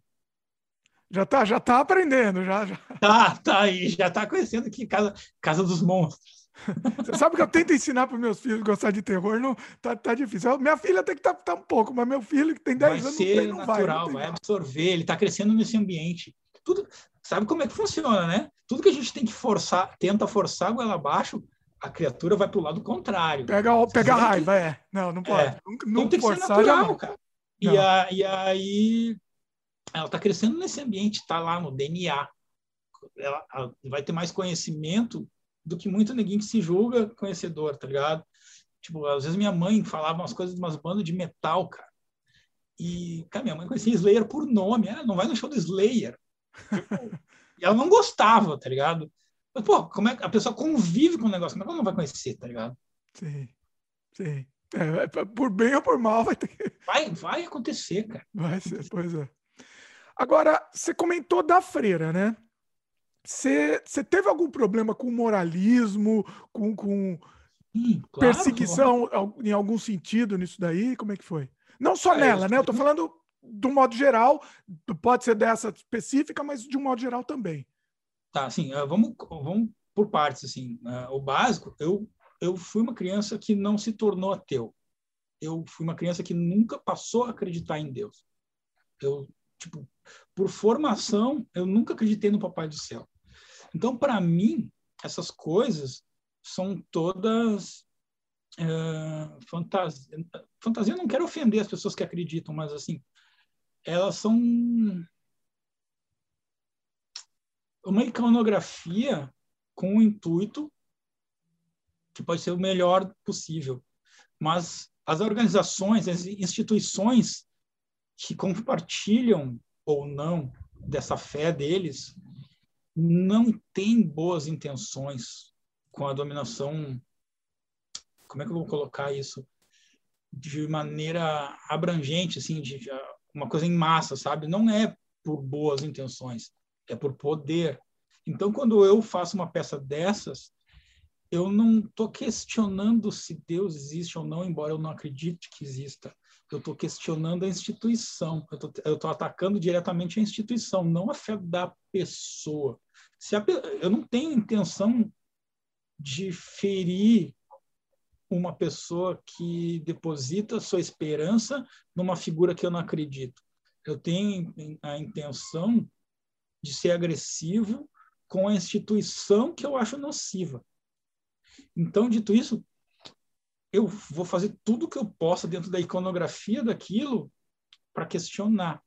Então, o que, que eu fiz? Eu fiz uma freira que tá, ela não, ela tem um buraco no abdômen e ela não tem vísceras. Mesmo assim, ela está menstruando. E como forma de dizer, tipo, essa ideia aqui não pegou, essa ideia não germinou em mim. Eu, tipo, a menstruação, como, né, por, por lógica, é quando não foi fecundada. Essa ideia não fecundou em mim. É isso que eu quis dizer. Claro, eu nunca tinha explicado isso publicamente, embora intimamente com as pessoas, com, com meus amigos que eu converso, então careca de saber. Mas, assim, a minha intenção nunca é individual, é atacar instituições que eu acredite ser questionáveis. Embora, em algumas instituições, possa se fazer o bem porque tem gente bem intencionada. Mas, a, em, em base, a instituição é para obter poder. Eu, te, eu, tendo a concordar com você também. Eu tendo a concordar. Para mim, assim, a pessoa pode acreditar no que quiser, mas claro. a instituição, o objetivo principal da instituição é ter poder, dominar a mente, é, ganhar dinheiro. Né? né? Basicamente é isso. É, é, é, é complicado essa conversa. A gente pode até futuramente entrar aqui no, no é. outro programa, porque eu acho que, que, eu acho que precisa ser conversado. Esse assunto, as pessoas têm um pouco de, de medo. Essa coisa de religião e política não se discute, é por isso que a gente está fudido, né? Se discute sim, se discute sim. Claro não, não tem assunto que não se discuta no mundo, não é. pode existir isso. Tem que ser discutido, pois é. Pois é. Bom, depois a gente pode até um dia pode, pode chamar de novo aqui, Léo, para a gente conversar só sobre esse assunto, vai ser interessante. Pode contar comigo. Olha, olha, já, já, já, já, sei que, já sei quem eu vou chamar aqui, porque eu tô pensando num tema assim. Vamos combinar. Bom, voltando ao tema, ao tema do, do programa específico, né? O, eu te perguntei também quais os trabalhos, você falou dos trabalhos que, tão, que fazem mais sucesso, mas o que você, os que você mais gosta. Falou um pouco também, mas acho que você estava tá, falando. Ah, eu gosto muito do escafando de mergulho no inferno, porque ele tem uma simbologia muito forte para mim. Uh, eu gosto muito da bruxa, porque afinal de contas é uma história em quadrinhos que eu cresci amando. Uh, eu adoro Francisco, obviamente, porque é uma das mais recentes, que me, me satisfez muito tecnicamente e por todo toda a carga emocional que ela carrega de ter conseguido reunir 27 artistas que eu adoro para homenagear um livro que eu amo. e que formou todos nós, né, cara? O Rei dos Monstros, para mim. Chamam o Godzilla de Rei dos Monstros. Bom, é, porque é, é, é, o apelido do Godzilla, mas para mim o Rei dos Monstros é o Frankenstein, né, cara? É a criatura mais clássica de todas, né, cara? Sim. Mas tem, tem muita coisa. Tem que olhar ao redor e pensar. Eu gosto muito do, daquele, daquela, daquele crânio com, com dois rostos que eu fiz, porque aquele crânio é baseado num que existe de verdade. É uma pessoa que atingiu uma idade avançada, não sei quantos, não sei quantos anos, porque eu nunca vi fotos muito claras desse crânio. Eu vi duas fotos só, na verdade, dele. E aí eu tive que fazer o meu baseado em duas fotos. Então aquilo é uma coisa que para mim é fascinante, como como é a vida de uma pessoa que cresceu com dois rostos. Então é uma das minhas favoritas. Tanto que eu fiz ela para uma exposição, chegou na exposição eu eu não vou vender essa peça. Eu botei vendida para não ninguém perguntar e trouxe para casa que eu não posso não posso vender, eu tenho que ficar com ela. Tem, tem, isso, né? Tem isso, é, é difícil, né? É, tá vendendo toda, toda, exposição, eu escolho que, exposição que tenha fins comerciais, que eu vá vender as peças, eu escolho uma para mim, para ser representativa, até para quando um dia eu fizer uma exposição grande, eu ter um representante de cada exposição. Ah. Para mim isso é importante. Mas naquele caso não foi isso, foi porque eu tipo, cara, não, eu não vou vender essa peça, eu vou ficar. Eu tenho que ficar com essa peça. Mas não, dói, porque assim, eu te perguntar, porque para mim dói, tá? Assim, eu, eu vou ser sincero, eu nunca vendi um original. Eu nunca na vida vendi um original. Porque para mim, eu tô vendendo uma parte, eu tô cortando a minha pele. É, claro, cara. Dói doer muito, né? Você tem que fazer, foi, não mas... tem jeito, né? Você tem hora que tem que fazer, mas. Claro, pra, já foi mais difícil para mim. Hoje eu aceito, porque assim, eu penso, se eu deixar esse ir, vai me possibilitar fazer mais. Eu vou conseguir continuar fazendo. E outra, me traz muito consolo e muita alegria pensar que aquilo que eu fiz com as minhas mãos é tão valorizado num lugar. Isso é uma coisa que para mim é importante. Uh, a sensação de que para aquela pessoa que comprou a peça, a peça traz a sensação de lar é o lugar onde ela gosta de estar com as coisas dela, onde ela pode relaxar, onde ela pode se desarmar. Isso é, é, é tem um peso grande para mim, assim, sabe? É legal essa visão, interessante isso. O... Vamos falar um pouco do gênero, né? Você sempre teve o, o terror como gênero principal, né? Sim. Você chegou a pensar, você já fez outro gênero, você chegou a pensar em fazer outra coisa? Ou tentou fazer outra faço. coisa de, de, de eu gênero? Eu faço outras coisas, só que eu não divulgo. Hum. Por quê? Porque o que eu mais... Embora hoje, se tu for analisar, as coisas que eu mais faço são mais anatômicas, não tem tanto de terror.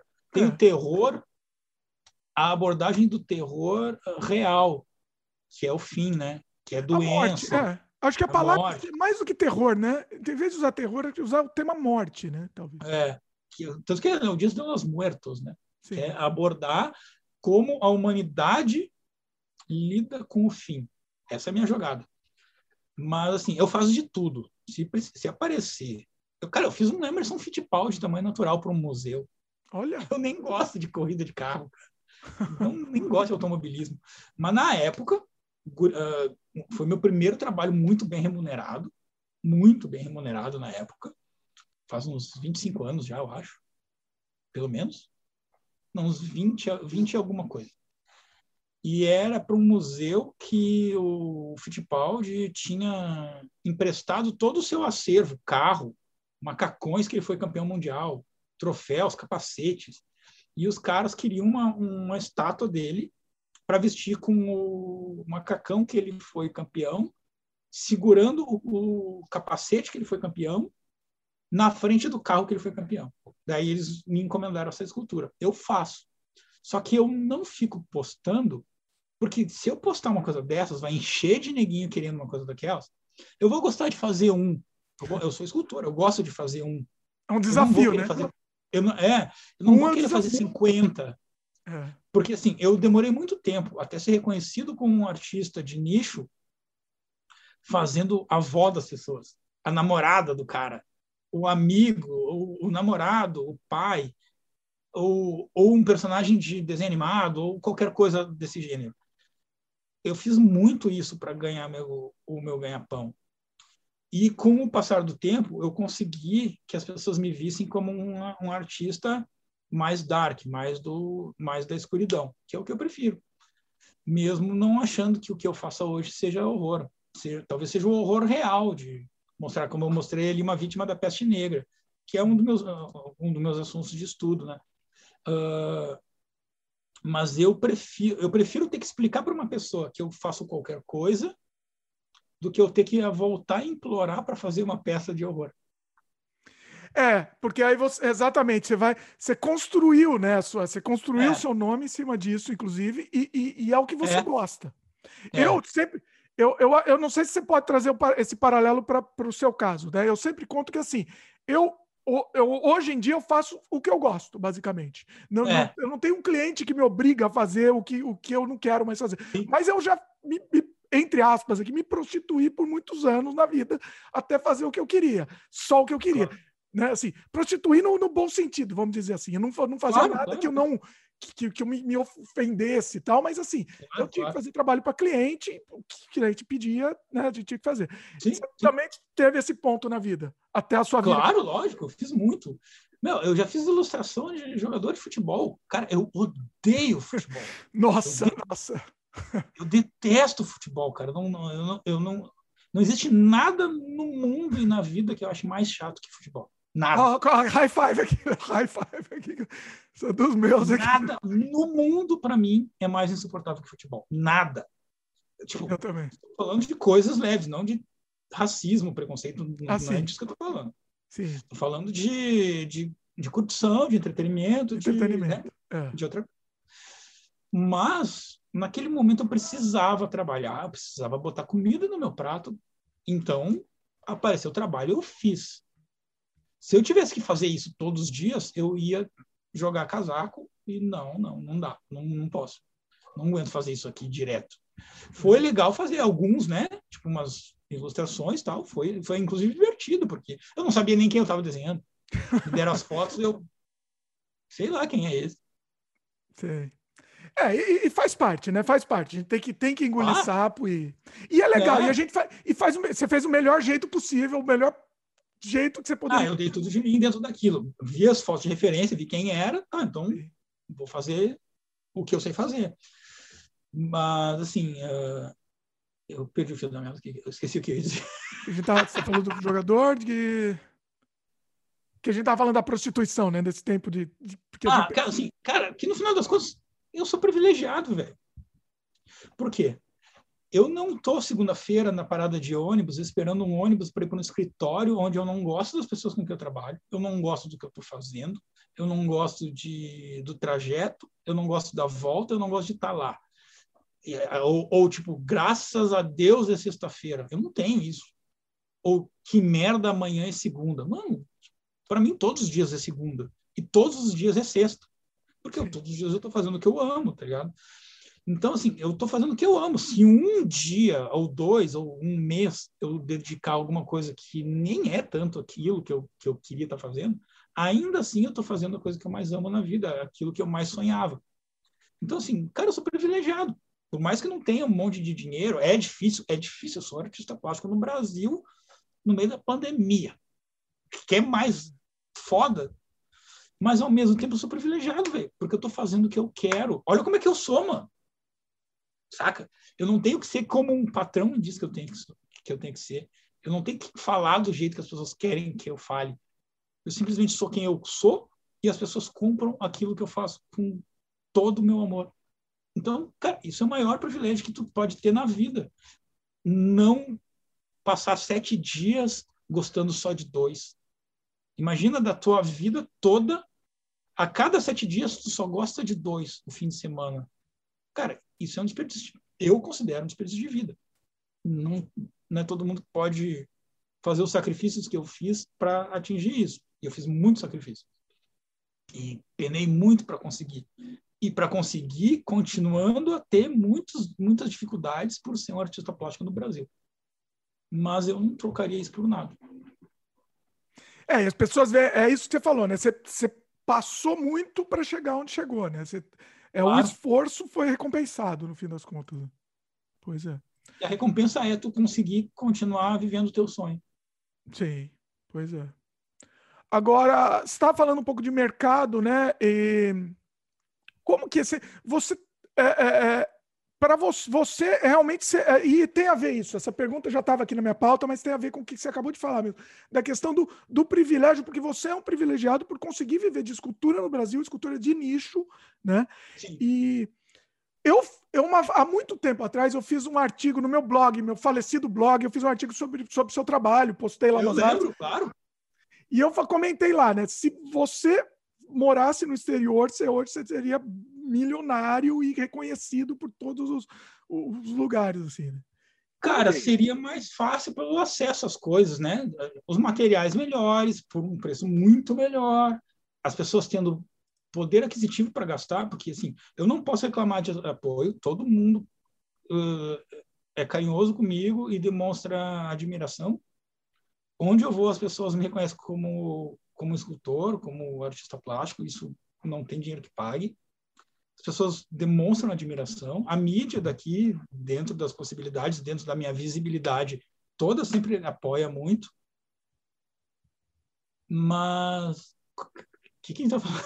Eu estava falando da, do, do, exterior, né? Você acha que no exterior seria muito mais? Ah, seria mas assim, o, o principal que ia acontecer, tipo, as pessoas seriam como comprar mais, né? Porque elas teriam mais poder aquisitivo. Mas eu não posso reclamar, cara, porque eu vendo ok, tipo, dentro das minhas possibilidades, assim. Na pandemia até melhorou, tipo... Olha. Não, não tá assim, não tô as mil maravilhas, na verdade, é, é, é um sufoco como todo mundo tá, mas tem momentos que, assim, as pessoas não estão saindo, então as pessoas ficam olhando em casa, puta, aquele, aquele espaço ali podia ter uma escultura, podia ter um quadro, podia ter alguma coisa. Aí elas vêm me procurar. Então, assim, é de nicho. Eu já sabia que seria assim, que seria uh, penando bastante, mas ao mesmo tempo eu já sabia tudo como seria. Se eu quisesse um resultado diferente, eu teria feito escolhas diferentes. Eu, claro que dentro do eu procuro me aprimorar e procuro ser esperto dentro do que eu me proponho a fazer. Mas lá no começo eu saberia que seria, que seria com dificuldade. Eu insisti que era isso que eu queria. E eu continuo acreditando que é isso que eu quero. É, eu não consigo me ver fazendo outra coisa. É, é, é que assim, é que o seu trabalho ele é tão, tão único que eu acho que se, se, se internacionalmente tivesse uma projeção, né? Se o pessoal fora do Brasil descobrisse mais seu trabalho, já o pessoal ah, até já conhece, né? De mídia ajudaria muito, né? Tipo assim, a, a, a, a, visibilidade, né? Tipo, porque a visibilidade é tudo, né? Vamos Sim. ser francos dentro do nosso, do nosso ramo. Tu ser conhecido é ótimo. E, e se tu tiver um veículo de comunicação grande, internacional, que te mostre, óbvio que, que eu ia bombar mais, né? Ia ter acesso a, a tudo do bom e do melhor. Ó. Materiais melhores, clientes que possam investir projetos maiores, né? Por exemplo, no cinema, eu já fiz cinema aqui, mas é aquela coisa feita por amor, por pessoas que estão fazendo por amor e que não têm um caminhão de dinheiro para investir. Elas têm amor para investir. Elas fazem sacrifícios tão grandes quanto eu faço para viabilizar as coisas acontecerem. Então, é claro que eu dou um orçamento pensando nisso também desde que, claro, seja justo para o tempo que eu dedico àquilo, óbvio. Mas, assim, então, claro, fora eu teria resultados muito maiores, né? Mas eu, não, eu, eu procuro não reclamar, porque eu, eu, eu obtenho muito amor das pessoas, eu, eu, eu me sinto bem quisto nos meios e, e admirado onde eu vou pelas coisas que eu faço. Então, assim, claro que sim, fora eu teria muito mais visibilidade e muito mais escala. Acho que é isso que se resume. A escala é. seria muito maior, projetos maiores, com mais estrutura. Sim. Mas eu, eu tento não reclamar daqui. Claro que, claro que na intimidade, quando tu está sufocado de falta de grana e dificuldade com as coisas, o material ficando mais caro agora com a situação do Brasil, resina ficando mais caro, silicone ficando mais caro. Eu não repasso esses valores para os meus, meus preços, porque senão isso pode afetar a minha venda. Então acaba. A, a, quer dizer, eu não repasso até certo ponto. Chega um ponto que, tipo, que eu vou ser obrigado a, a aumentar meus preços. Pagar, pagar para trabalhar também não, não dá. Pagar para trabalhar não dá, né? Eu vou ter que ter um trabalho para bancar o meu trabalho. Não tem como, né? Não faz sentido. É, pois é.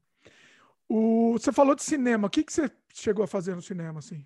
Cara, eu fiz lá fora, que eu chamo vídeo independente.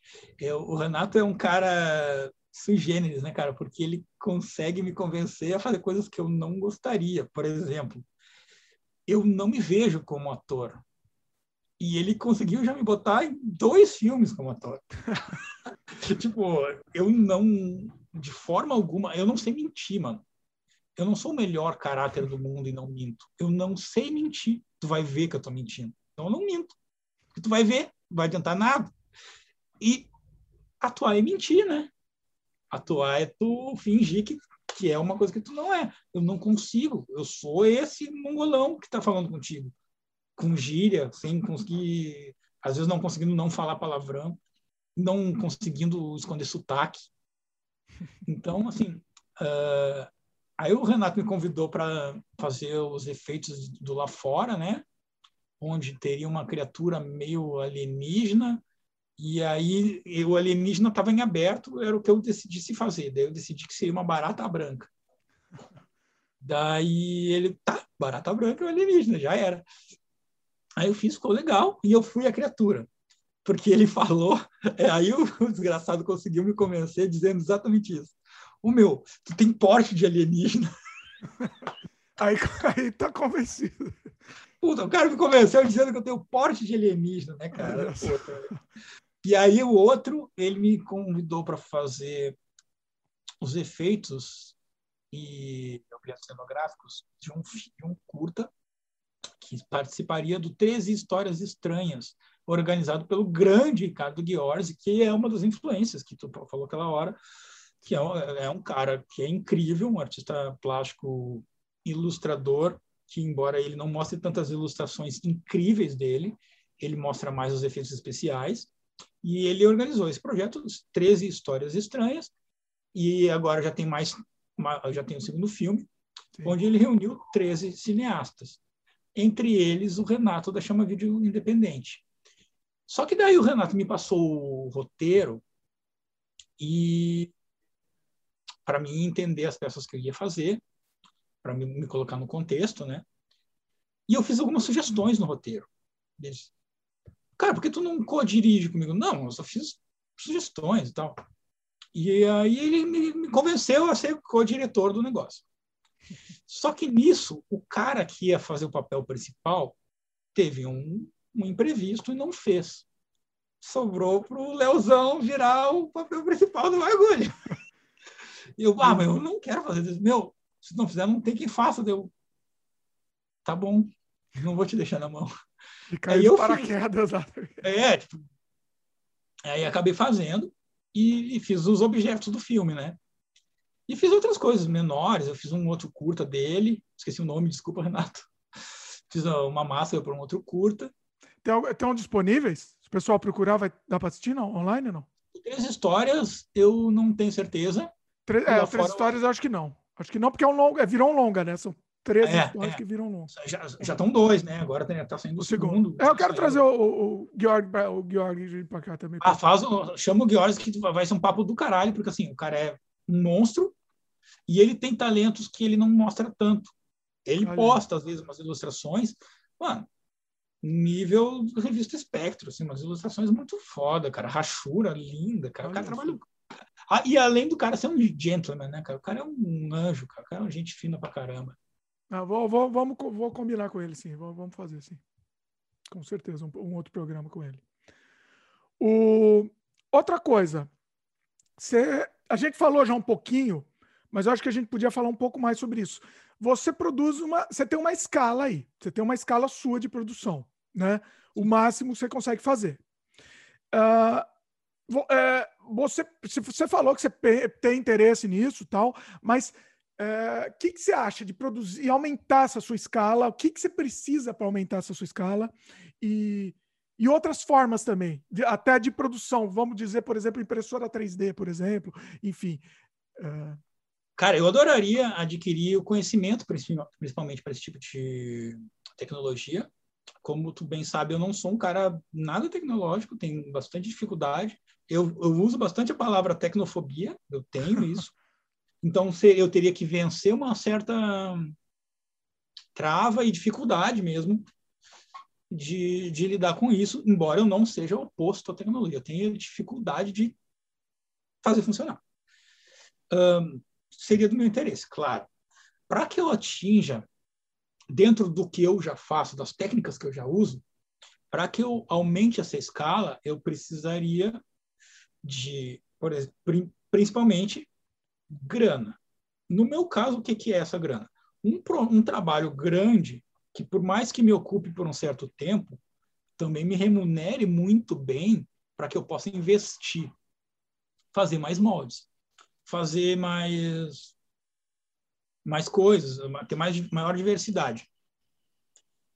Tendo isso e vendendo mais, naturalmente eu vou passar a ganhar mais e eu vou poder contratar um ajudante, um cara que, por exemplo, misture resina, bote no molde para mim a escultura ainda é minha, mas o cara, eu tenho lá um, um ajudante que, que mistura, como por exemplo, outro cara que é outro gentleman que vale muito a pena tu, tu convidar para conversar é o Ale Amorim, uma das melhores pessoas que eu conheço na vida. E ele tem, as peças dele continuam sendo dele, ele esculpiu, mas ele tem uma assessoria para misturar resina, botar no molde, tira molde, uh, ele faz a peça original, né? ele pinta, ele faz todos os acabamentos de tudo, mas ele tem essa estrutura de gente que possa fazer a produção, entendeu? Tipo, digamos, ele precisa de 50, ele não precisa ele fazer as 50.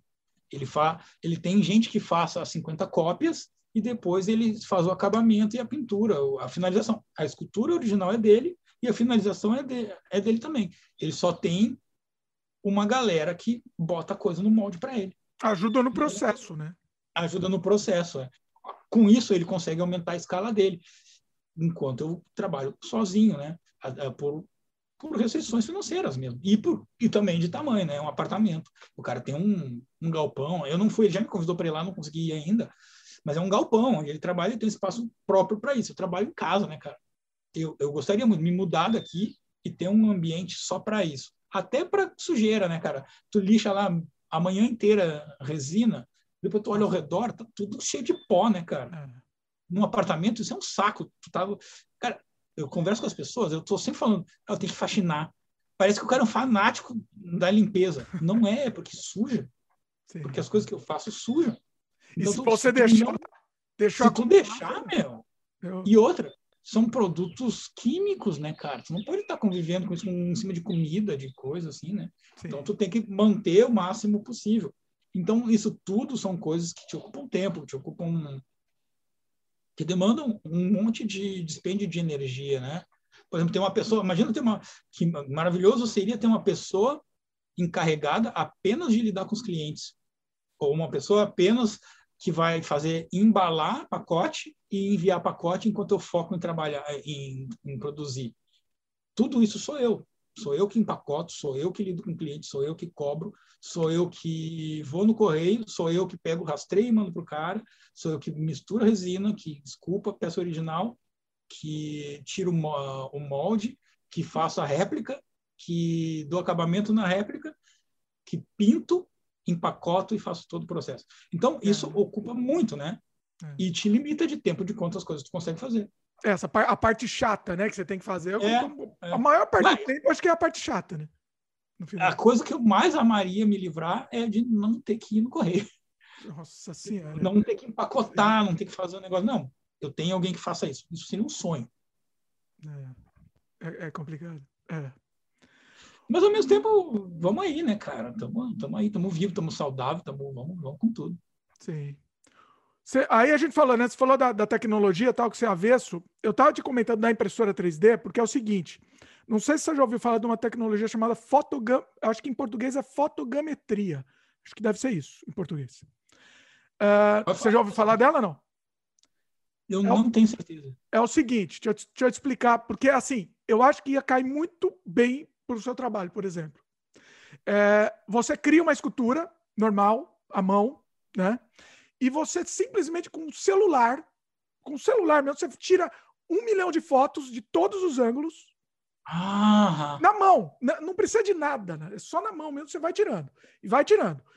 Joga essas fotos no, no computador, que tem um programa de, gratuito para fazer isso, inclusive. Joga Porra. todas essas fotos. Ele vai ficar horas e horas processando, dias, quem sabe, e ele vai te devolver o, o personagem, o modelo 3D dentro do computador, já texturizado, perfeito.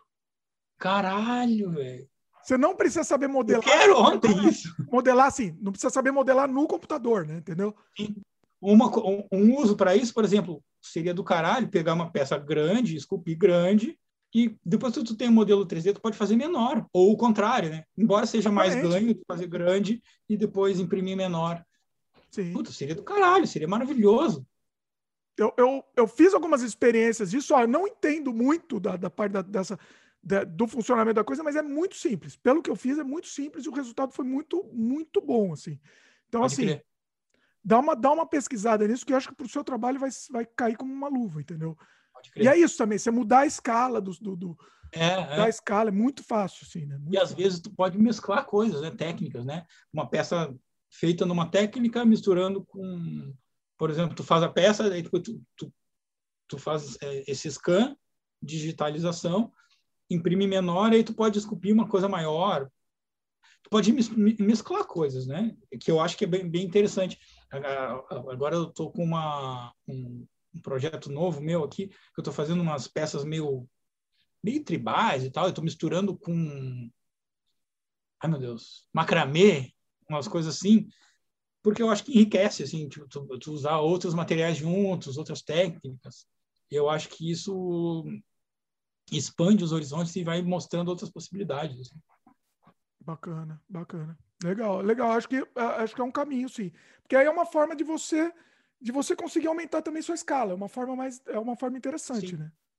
E, e, na tecnologia 3D também tem muita coisa nova, porque a impressora claro. 3D tá muito, muito precária, né? Faz ficar aquelas linhas, que é um negócio muito, muito feio, é, é, ruim. E tá melhorando. Tem impressão em resina agora, que tá com. Ah, eu vi. Muito mais perfeito, né? Então, assim. Sim. Uh, é que assim, eu, eu acho que, que seria uma forma, Léo, de você conseguir ampliar a coisa, entendeu? Ab Cara, eu tenho total interesse. Eu, não, eu nunca, embora pareça que sim, eu não, eu tento não fechar portas para, especialmente não tecnológicas, né? Eu tenho a dificuldade mesmo, assim, preciso de ter uma pessoa do meu lado que diga, não, é assim, ó, vamos fazer assim, porque o simples fato de instalar um, um, aplicativo, às vezes eu tenho dificuldade, cara. No celular é fácil, que tu, aplica, tu aperta dois botões e acabou. No, no, no PC, velho, tu tem que clicar aqui, agora tu instala não sei o que, aí tu abre. Ah! Pois é. Eu, eu, eu, eu vim sem esse. Dica aí, qualquer ajuda. Traço genético. uh, você conhece, a gente conversando, me, me veio na cabeça o trabalho da Patrícia Pitinini. Você conhece o trabalho dela? É uma, é, é, ela faz aquelas, umas esculturas bem realistas, só que bizarras. Já gostei. É, é, assim, dá uma procurada depois. Eu fiz até, eu tenho até um vídeo. Eu vou colocar aqui no post. Uma exposição Isso. dela que eu fui. Eu vou deixar até no link aqui no post. Eu mostrei em detalhes assim o trabalho dela. Tá aqui, tá aqui no canal. Não, não tá no canal, tá em outro canal. Eu tenho tanto canal que eu nem lembro. Tá em outro canal, mas eu, eu vou deixar no link do post aqui pro pessoal assistir. E, e é assim, é um nenê, por exemplo, ela tem um que é um nenê que é misturado um nenê com um morcego. Então ele tem aquele bico, aquele nariz do morcego vampiro, sabe assim? Aí tem um que é uma. Não, ela mistura. E é um negócio tão, tão realista, é extremamente realista e, e, e, ao mesmo tempo bizarro. Eu, eu, vou colocar no link e dá uma olhada depois no, no trabalho dela, que acho que você vai gostar. Só, só, um, só um adendo. Ô, Patrícia, a gente nem se conhece ainda, eu nem vi teu trabalho ainda. Eu tô com um projeto de morcego, não vou te imitar, hein? Mas ela não é brasileira, não. Apesar do nome, ela não é brasileira, não. Ah, pode crer. Ela é. Não sei que, que, não sei que país ela é. Não sei se ela é italiana, não sei. Não posso estar falando ah, besteira aqui. Uh, mais um assunto aqui. Você, você tem muitos personagens próprios também. Ou não? Você, você tem personagens? Você pensa em desenvolver, de repente, uma linha de personagens? O que, que você acha? Eu Porque, tenho assim, alguns não divulgados, assim. Porque eu tenho... é o seguinte, eu não lembro se, se é, você lembra de uma de uma linha de action figures do McFarlane Toys que chamava era Lost Souls, chamava. Lost Souls, claro. E assim também tem muito tua cara assim também, entendeu? Se você tivesse uma linha própria naquele estilo ia ficar lindo.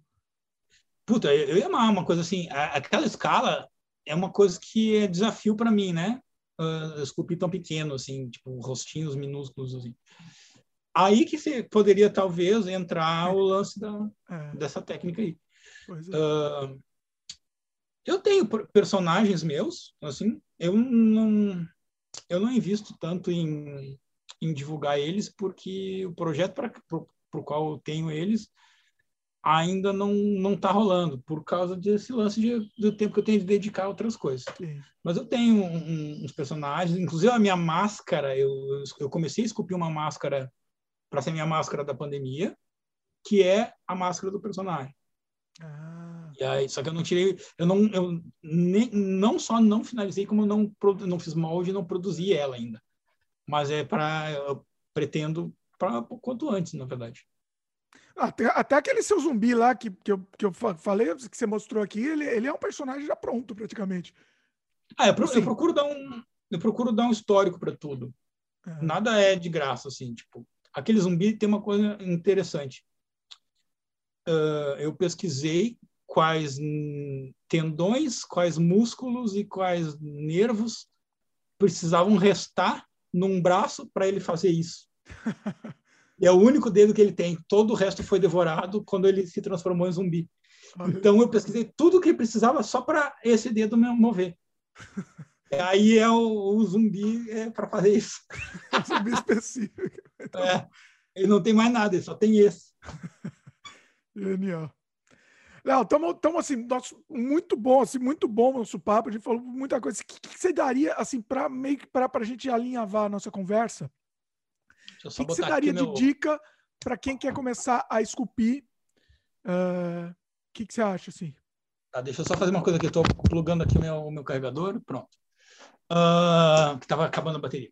Ah, tá. Cara, isso eu gostaria muito de falar. Tem muita gente que, que gosta, tem interesse em esculpir, e eu acho que precisa, que é fundamental. Se tu tem esse impulso, tu precisa fazer.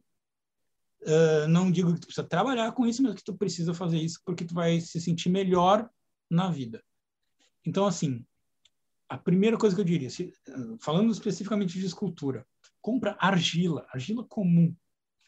Que, que, uh, o que, que tu está procurando nessa argila? uma argila que não seja farinhenta, que quando tu abre o pacotinho, tu esfregue a mão, ela não seja terrosa, tu não sinta grão, porque tu sinta uma, tipo uma massinha de modelar.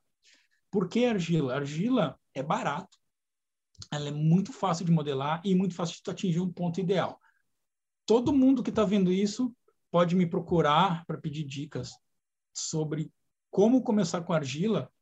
Eu não vou cobrar porra nenhuma, pode me perguntar lá que eu explico que aqui vai ficar muito longo, mas, mas é o material melhor para começar. É um material muito acessível e que pode ser pintado. Pode ser a, a própria argila pode, é claro que ela vai ser frágil, né? Mas ela não precisa ser queimada. Uh, instrumental é interessante ter. Até espátula de manicure é legal, funciona. Mas espátula de dentista, que é o que eu uso, é a melhor coisa, é o que eu mais recomendo. Existem estecos e, e, e mil tipos de espátulas profissionais que eu tenho também, uh, mas espátula de dentista é uma coisa muito acessível e que tu precisa de umas três ou quatro só para tu sair trabalhando e tu vai se divertir pra caramba. E outra coisa que é muito fundamental, o processo tem que ser legal, não o resultado. O resultado é um ele vai ser natural. Ele tu não vai tu pode inclusive se, uh, se surpreender com as habilidades que tu não imaginava que tinha. Mas assim, muito muito provavelmente a tua primeira peça não vai ser tão foda. mas a segunda vai ser melhorzinha, a terceira. E a prática vai te lapidar e te trazer habilidade. Mas o principal é tu tá se divertindo, tem que ser divertido, não pode ser por obrigação, não pode ser, tu não pode fazer as coisas querendo que a tua primeira seja já como já atingir todos os teus resultados na primeira. Ninguém vai não conheço nenhum caso que é assim. Tem muita gente muito foda. Tem um amigo meu, Lucas. Eu não sei há quanto tempo o Lucas está esculpindo. O cara tá um monstro, velho. Todos os dias ele posta coisa e é maravilhoso o trabalho dele. E é lindo ver como ele evolui muito rápido, cara. Tu vai se as pessoas vão se surpreender como elas vão evoluir rapidamente. Então, eu de coração é a coisa principal. Se tu tem esse esse impulso, faz isso. Faz isso, vai ser bom para ti, vai ser bom. Tu vai se tornar uma pessoa melhor, tu vai se sentir melhor, mais leve perante a vida. Faz isso. Muito bom. Você estava falando, me surgiu uma ideia, que você nunca pensou em fazer um curso online? Cara, uma galera pergunta, eu teria que pensar uma metodologia e um cronograma, né, cara? Eu gostaria, seria legal, eu ia gostar de fazer. Não, cronograma tenho... nem pode ser gravado, ele não precisa ser um curso ao é, vivo. É, não, não, mas eu digo assim, um começo, meio e fim, assim, sim, tipo, né, sim. né, um, uh, dentro, dentro, dentro dessa metodologia, para para não ficar tipo só abstrato, né? Ser uma coisa tipo, não, o cara vai ensinar hoje a fazer a forma básica, a forma como lapidar, depois como começar a detalhar, como refinar detalhes, como refinar o refinamento, como chegar no refinamento e refinar mais. E aí no final, tipo, assim, e claro, nem todo mundo vai procurar hiperrealismo.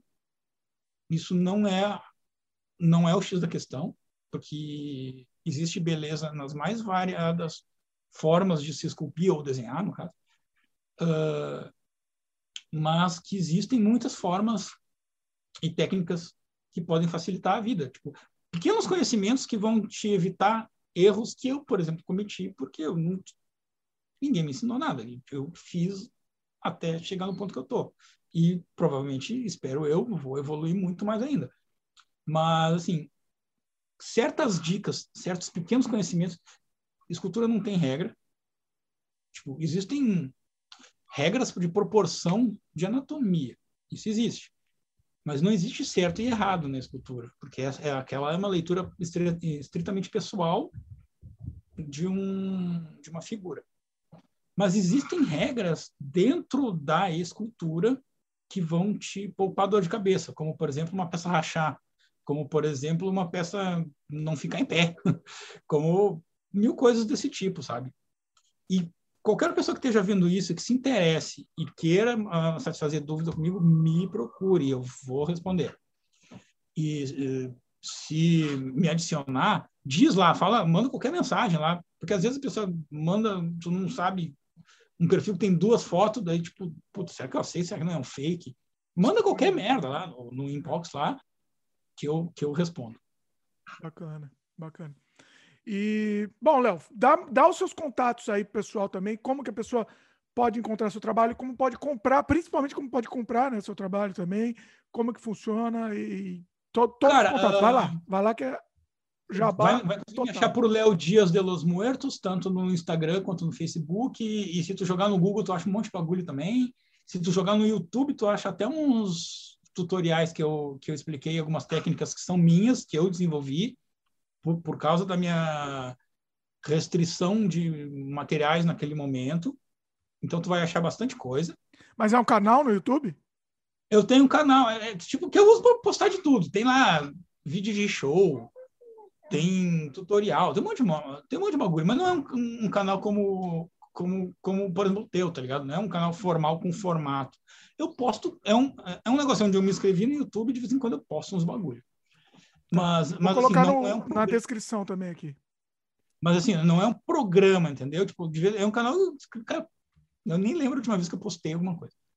E, e vai me achar como Leo Dias de los Muertos, tanto Instagram quanto Face, quanto, quanto na internet em geral, ou Coach of 1304. que é uma, uma, uma obsessão minha com os números 13 e 4. Ah, olha aí. Porque o 13, na, no, no tarô, ele simboliza a carta da morte, né? Que no tarô, não, eu não acredito em tarô, mas enfim, a simbologia dele é a mudança. Ela é a carta da morte por nome, mas a simbologia dele é a mudança. E o 4, para os orientais, a pronúncia do número 4 é a mesma pronúncia da palavra morte. Então eles têm medo. Por isso que você vai chegar no Japão ou um país do Oriente, não tem quarto andar. Pula do terceiro para o quinto. Olha. Não tem quatro em placa de carro, não tem quatro em leito de hospital, não tem quatro em um monte de coisas. E aí, porque soa como, mas não é. Que é exatamente o que eu procuro fazer com o meu trabalho. Parece morte, mas não é. É, isso é interessante, né? Muita, muita. Ah, nossa, a gente é para acabar a conversa, mas acho que é interessante esse assunto. Muita coisa também de morte é para a gente saber, para a gente aproveitar a vida, né? É aquela coisa. Ah, o memento, como é que era? Memento mori, né? Lembre, lembre que você vai morrer, né? Uh, porque se fosse uma vida eterna, tu iria se esforçar ao máximo para as coisas. Pois é. Ia dar tudo de si. Eu acredito que a compreensão de que um dia isso, esse espetáculo que é a vida acaba, me dá gana pela vida e me faz querer que cada minuto vale a pena. É por isso que eu tenho, e claro, eu tenho um histórico de perdas familiares, eu já perdi toda a minha família, e é claro que isso psicologicamente afeta. Mas o lance mesmo é lembrar de que, por ser finita a vida, cada momento é valioso e que a gente deveria, na melhor, no melhor cenário, extrair o máximo e o melhor possível de cada oportunidade, independente de que oportunidade seja essa. Pois é. Nossa, muito bom, Léo. Muito bom. Foi uma conversa assim, foi incrível. Queria te agradecer muito. Tô querendo fazer muito tempo esse programa com você. Eu quero agradecer, mano. Eu fico muito grato, porque eu gosto muito de ti, desde sempre. Não é de hoje que a gente se conhece. E sempre apoiou e fez o, o, o que estava a teu alcance para me ajudar uh, a, a, atingir um público maior. E eu fico muito grato por isso e fico muito honrado de tu me convidar, porque eu acredito muito no que tu está fazendo. Oh, que bacana. Eu vou, vou, continuar fazendo. O que eu puder fazer para divulgar seu trabalho, estamos aí, né? porque é gente, merece. Merece mesmo. Muito bom. Então é isso. Espero que o pessoal tenha gostado. Com certeza o pessoal gostou. Comenta aí, pessoal. Se estiver assistindo esse vídeo no YouTube, lembra de dar o joinha pra gente. Se inscreve no canal se ainda não é inscrito. E clica no sininho de notificação para receber as novidades aqui do canal.